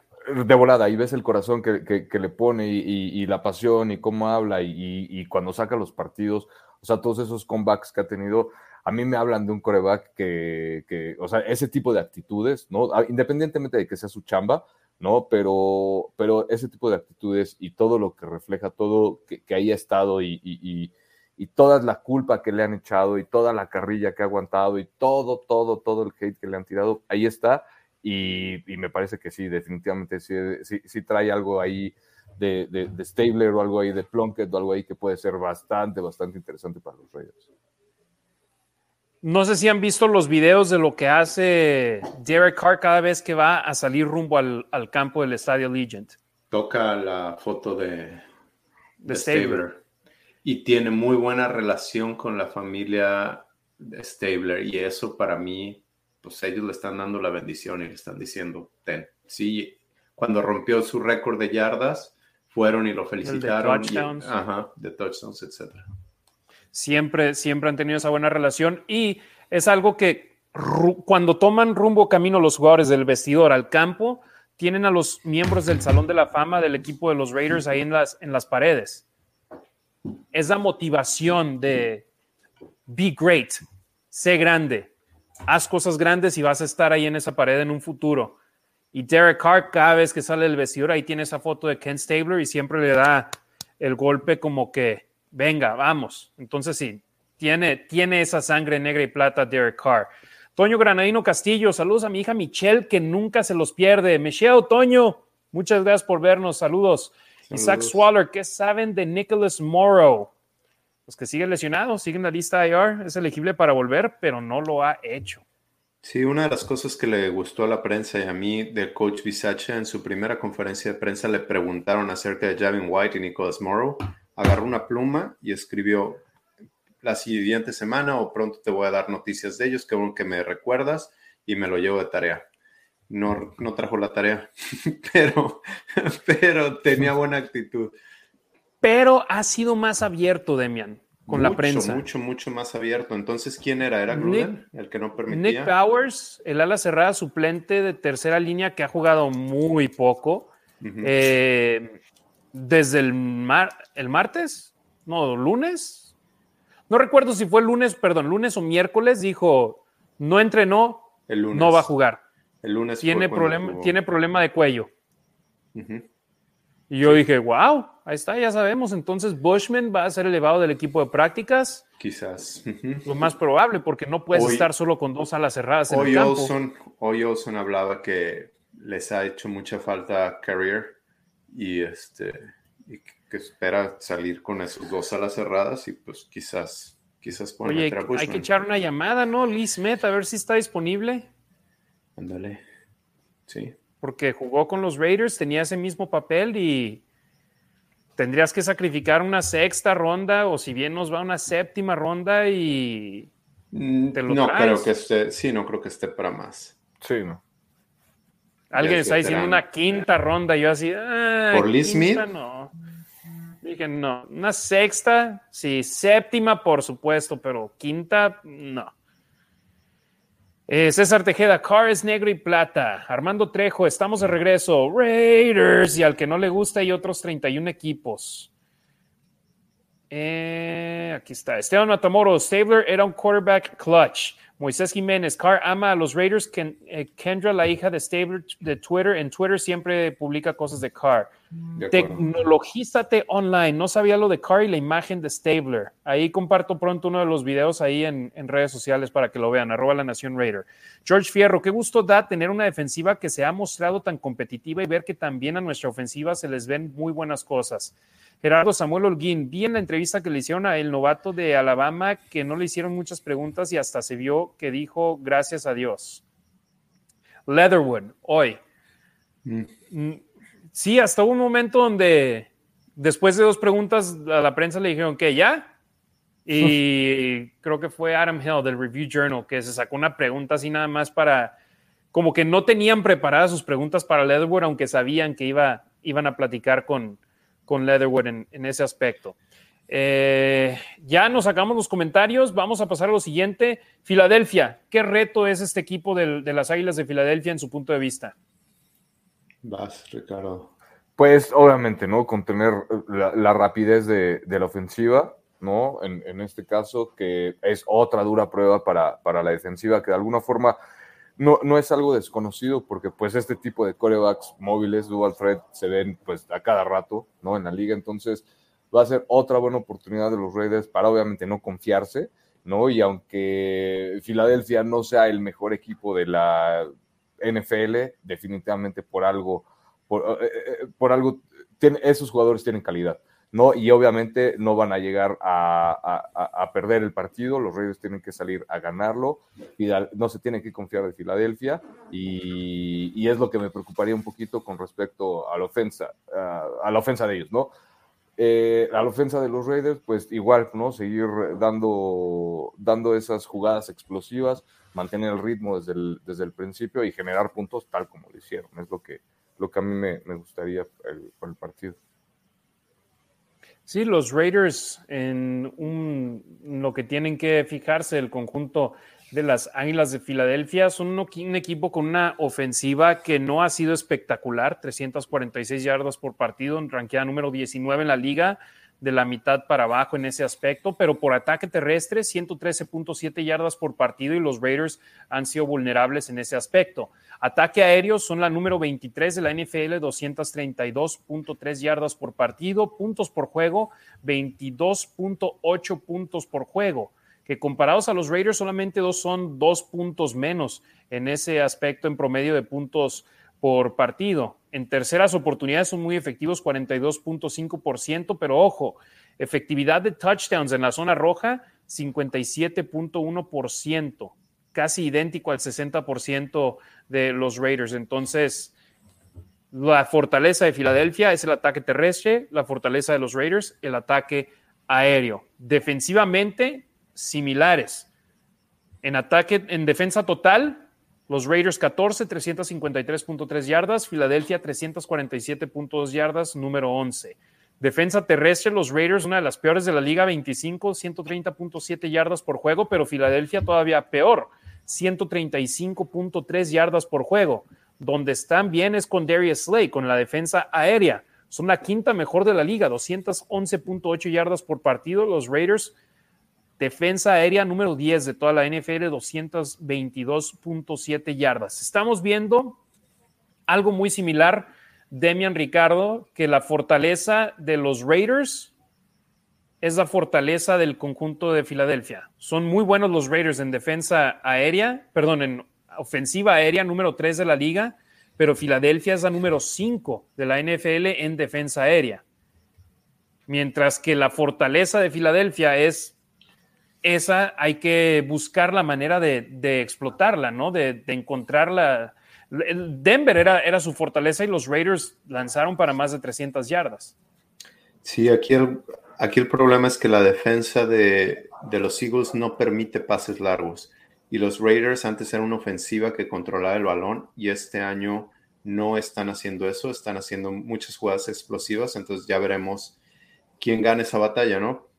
Ahora, idealmente Raiders no debería de estar dependiendo de pases largos porque se gana en teoría o estadísticamente se gana un porcentaje muy bajo de pases de más de 20 yardas. Ahorita Carr está, lo está haciendo bien, pero contra los Bears también lanzaron mucho y no se les dio. Entonces lo mejor es que vayan moviendo el balón, que controlen, que controlen la pelota y que puedan hacer su juego. Mencionadas a Darius Lay, hoy PFF sacó una estadística. En la semana 1, Calvin Ridley, el receptor de, de los Falcons tuvo dos targets y cero recepciones en la contra Darius Slade, todas estas estadísticas. En la semana 2, Brandon Ayuk, una recepción para seis yardas. En la semana 3, un viejo conocido Raider Nation, Amari Cooper, una recepción para seis yardas. En la semana 4, Tyreek Hill, una recepción para 15 yardas.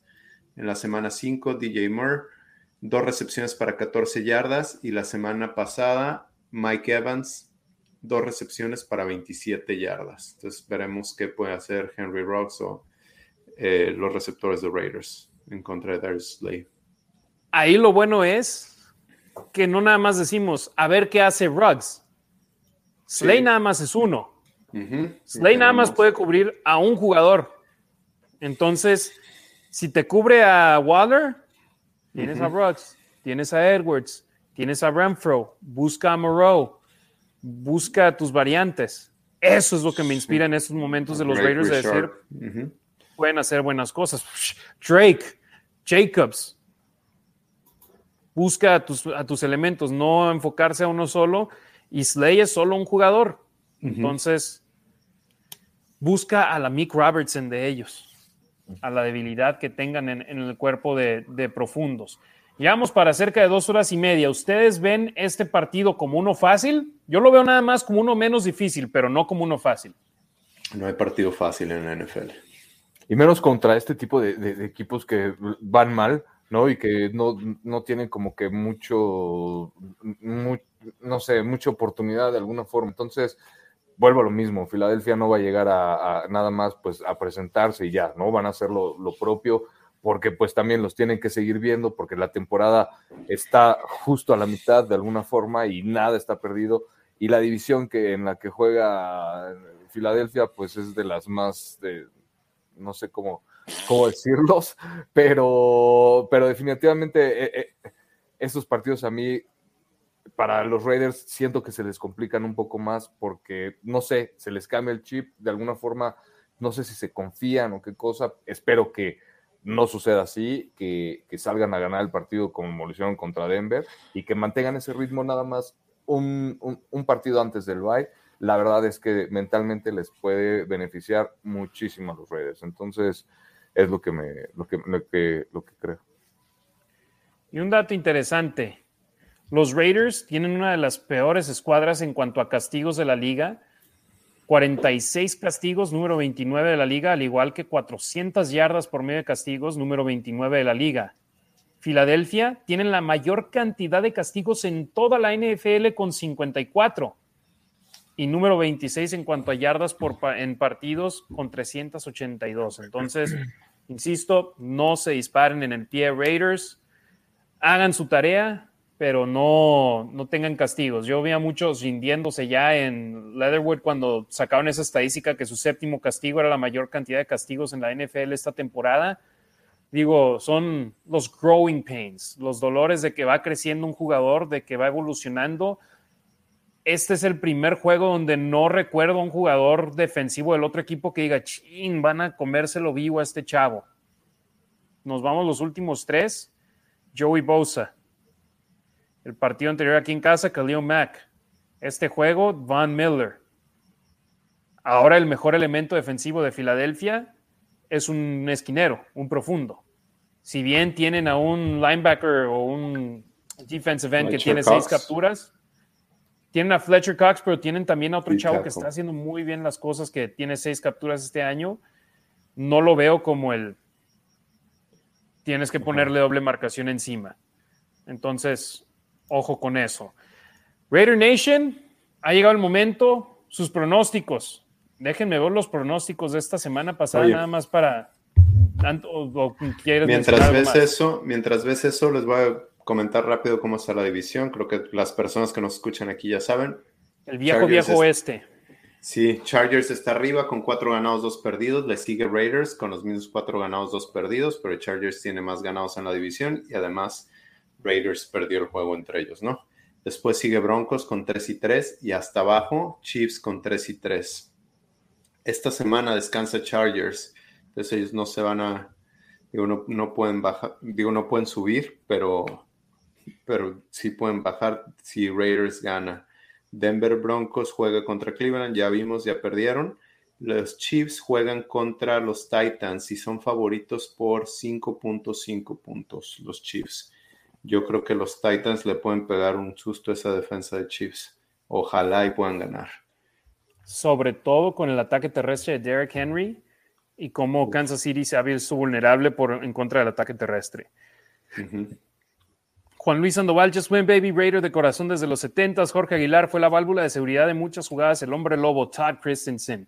Gerardo Samuel Holguín, la pareja de... Ahorita vengo la pareja de tackles defensivos de los Eagles va a ser un problema contra nuestra línea ofensiva. Jorge Aguilar, debemos ganar, señores. Vivan Las Vegas. Raúl Ramírez, saludos, puro Raiders. Eh, ¿Dónde quedé?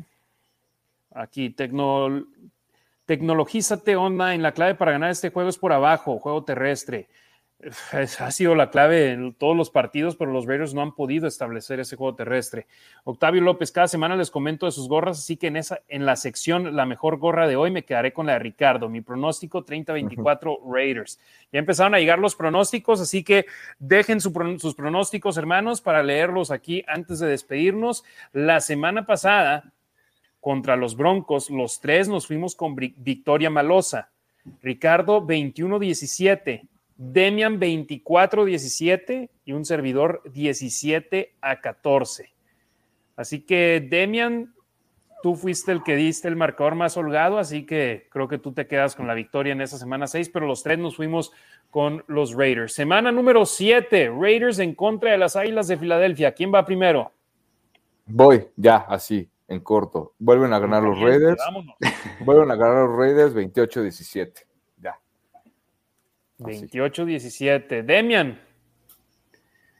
30-17 Raiders. 30 a 17.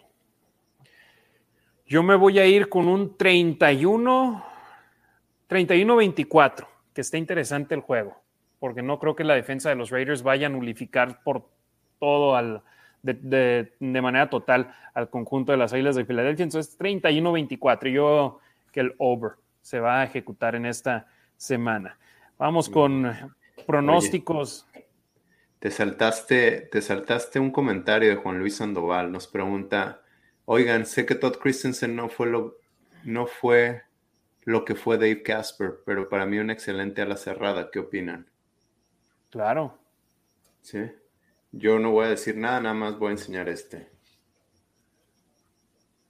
Eh, ¿Qué tal? Es el ah, de esta temporada. Ah, eso fue por, fue por su jersey. Muy bien. El de esta temporada, ¿eh? Con eso te contesto lo que yo opino. Sí, no, los Raiders han sido un equipo con legendarios jugadores en esa posición. Eso no queda duda. Eh, Octavio López, bueno, las borras, Gerardo Samuel Holguín, 28-21 Raiders, Striker Sack, Raiders 38 21, Toño Graneno Castillo está muy confiado, 44-17. Charlie Martínez, 30-17 Raiders. Rafael Ram A, Raiders 31, Eagles 17. Jane Monroe, Raiders 31, Eagles 20. Héctor Montoya Berrio, 34-21 ganan los Raiders. Andrés Aldana Correa, 31-17 ganando los superpoderosos de Las Vegas. Andrea Aguilar, la Chiva, 24-17. Rodrigo Trujillo, Raiders 30, Águilas 17. Andrea Aguilar, jajaja, eso puse hoy, Demian. Juan Luis Sandoval, quiero ser optimista y voy Raiders 27-24. George Fierro, Raiders 34, Águilas 21. Dice, no, hombre, Harry, andabas bien perdido con ese pronóstico contra Denver. Ya sé, yo pensaba pocos puntos y acabaron siendo puntos por todos lados. Eh, Jorge Humberto, saludos, Raiders 37, Águilas 31, Hashim Ricker, Raiders 27 a 24 contra Filadelfia, Eric Eduardo Hernández, Raiders 35 a 28, Ray Raider, Raiders 31 a 28. Y por cierto, este domingo la banda de la Raider Nation, de, a ver, The Black Hole Ciudad de México, se va, Ciudad de México baja, se van a juntar en, aquí me mandaron la, información, en el bar Coqueta, la Coqueta de Coyoacán. Así que dense la vuelta, bar La Coqueta en eh, Coyoacán, The Black Hole Mexico City Chapter oficial. Ahí va a estar la banda de los malosos de Cancún, los malosos de México, los más tumbados y demás. Así que ahí está la invitación para que se vayan con la banda a ver el partido allá en la Ciudad de México. Nuestro último comentario del día, Juan Luis Sandoval, fregón jersey de Lobo Solitario. Así que a la raza le gustó tu jersey, Demian Reyes. Ricardo, Demian, ¿algún comentario final? Antes que nada, muchas gracias a ustedes por acompañarme de nueva cuenta. No, no, no, no. Muchas gracias otra vez por la invitación. Gracias a la Nación Raider por la excelente respuesta que hemos tenido. Aquí seguimos, como le hemos dicho, para y por la Nación Raider. De verdad es que lo hacemos con todo corazón. Un saludo a toda la banda que nos saluda desde, siempre lo decimos, ¿no? España, Colombia, Chile, eh, en Estados Unidos, eh, Mérida, eh, Saltillo, Torreón, Guadalajara, todos lados, ¿no? Perdonen. Colombia. Colombia. Afortunadamente ya somos, son muchos, ¿no? Somos, somos más, ¿no? Y pues la banda de España. Los Todos hasta España, hasta la madre patria, siempre están al pendiente de nosotros. Exacto, compartiendo y hablando igual siempre de los Raiders, se les agradece y pues nada, nos vemos dentro de ocho días. Y Octavio López dice, no se olviden de Chicago, claro que no. Claro, no, Chicago. El buen Demian en Chicago, Rodrigo Trujillo, la República de Chiapas. Así es. Demian, ¿algún comentario final, hermano? Nada, muchísimas gracias por escucharnos, gracias por la invitación el lunes anterior. Harry, te toca Ricardo, hay que irnos turnando. Sí, sí, sí, a ver si, si el día de mañana se puede, Harry. Mañana tienes programa, ¿no? A ver si mañana. o si no, el lunes. Pero sí, sí, sí, ya lo tengo en, mi, en mi checklist, definitivamente. Gracias, a todos. Gracias a la chiva raiderísima Andrea, que está ahí al pendiente siempre de nosotros. Un besote. Gracias, eh, y César Tejeda dice, muchas gracias hermanos por todo lo que hacen para la Nación Raider. Es por la Nación Raider, para la Nación Raider. Aquí estamos con ustedes para llevarles más contenido en español de nuestro equipo. Simplemente somos tres miembros de la Raider Nation que queremos proveerle a nuestros hermanos y hermanas latinos, hispanoparlantes, que siempre necesitamos de más contenido, que les gusta escuchar a nuestro de información de nuestro equipo en nuestro idioma. Así que, por supuesto, aquí estamos para ustedes. Soy Harry Ruiz.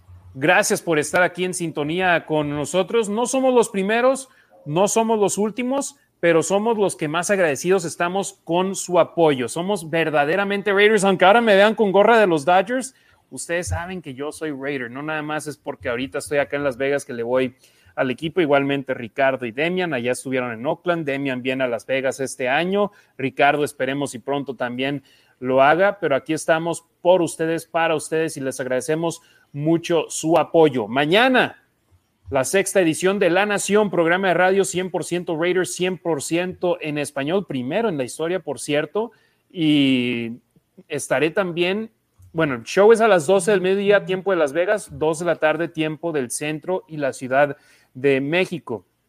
Por lo pronto, la única manera de escucharlo es en vivo. Entonces, si no están en Las Vegas, donde nos pueden escuchar en el 1460M, internacionalmente nos pueden escuchar en deportesvegas.com. Esperemos pronto ya también poder tenerles versión podcast del programa para que nos puedan escuchar ya posteriormente, pero les agradecemos mucho su apoyo y mañana estaré en un evento de la Fundación de Fred Beletnikov, entonces espero poder traerles más entrevistas con más leyendas del conjunto negro y plata. Escuché que Tom Flores, lo más seguro es que sí va a poder estar, entonces eh, sería un honor poder platicar con él miembro del Salón de la Fama de esta clase del 2021, pero también más miembros de la Raider Nation, actores también va a haber presentes, va a haber presentes, entonces ahí les tendré un poco de todo, por supuesto, en las redes sociales de arroba la nación Raider.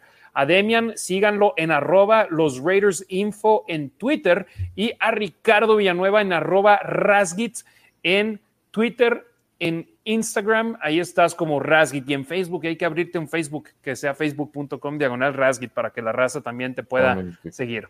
Al Demian, nada más en Twitter. Él es el pionero de esto, en español de los Raiders, arroba los Raiders Info. Ahí estamos todas las semanas, todos los días con información del conjunto negro y plata, ¿cierto? Cierto. Ahí los espero. Perfecto. Raider Nation, muchísimas gracias por su sintonía, muchísimas gracias por su apoyo. Nuestros números siguen creciendo semana a semana y este proyecto sin ustedes no sería posible, así que les agradecemos de gran manera que sigan ahí con nosotros. A nombre de Demian Reyes y Ricardo Villanueva, soy Harry Ruiz y les agradezco de gran manera que nos hayan sintonizado aquí en el episodio número 24 de La Nación Raider.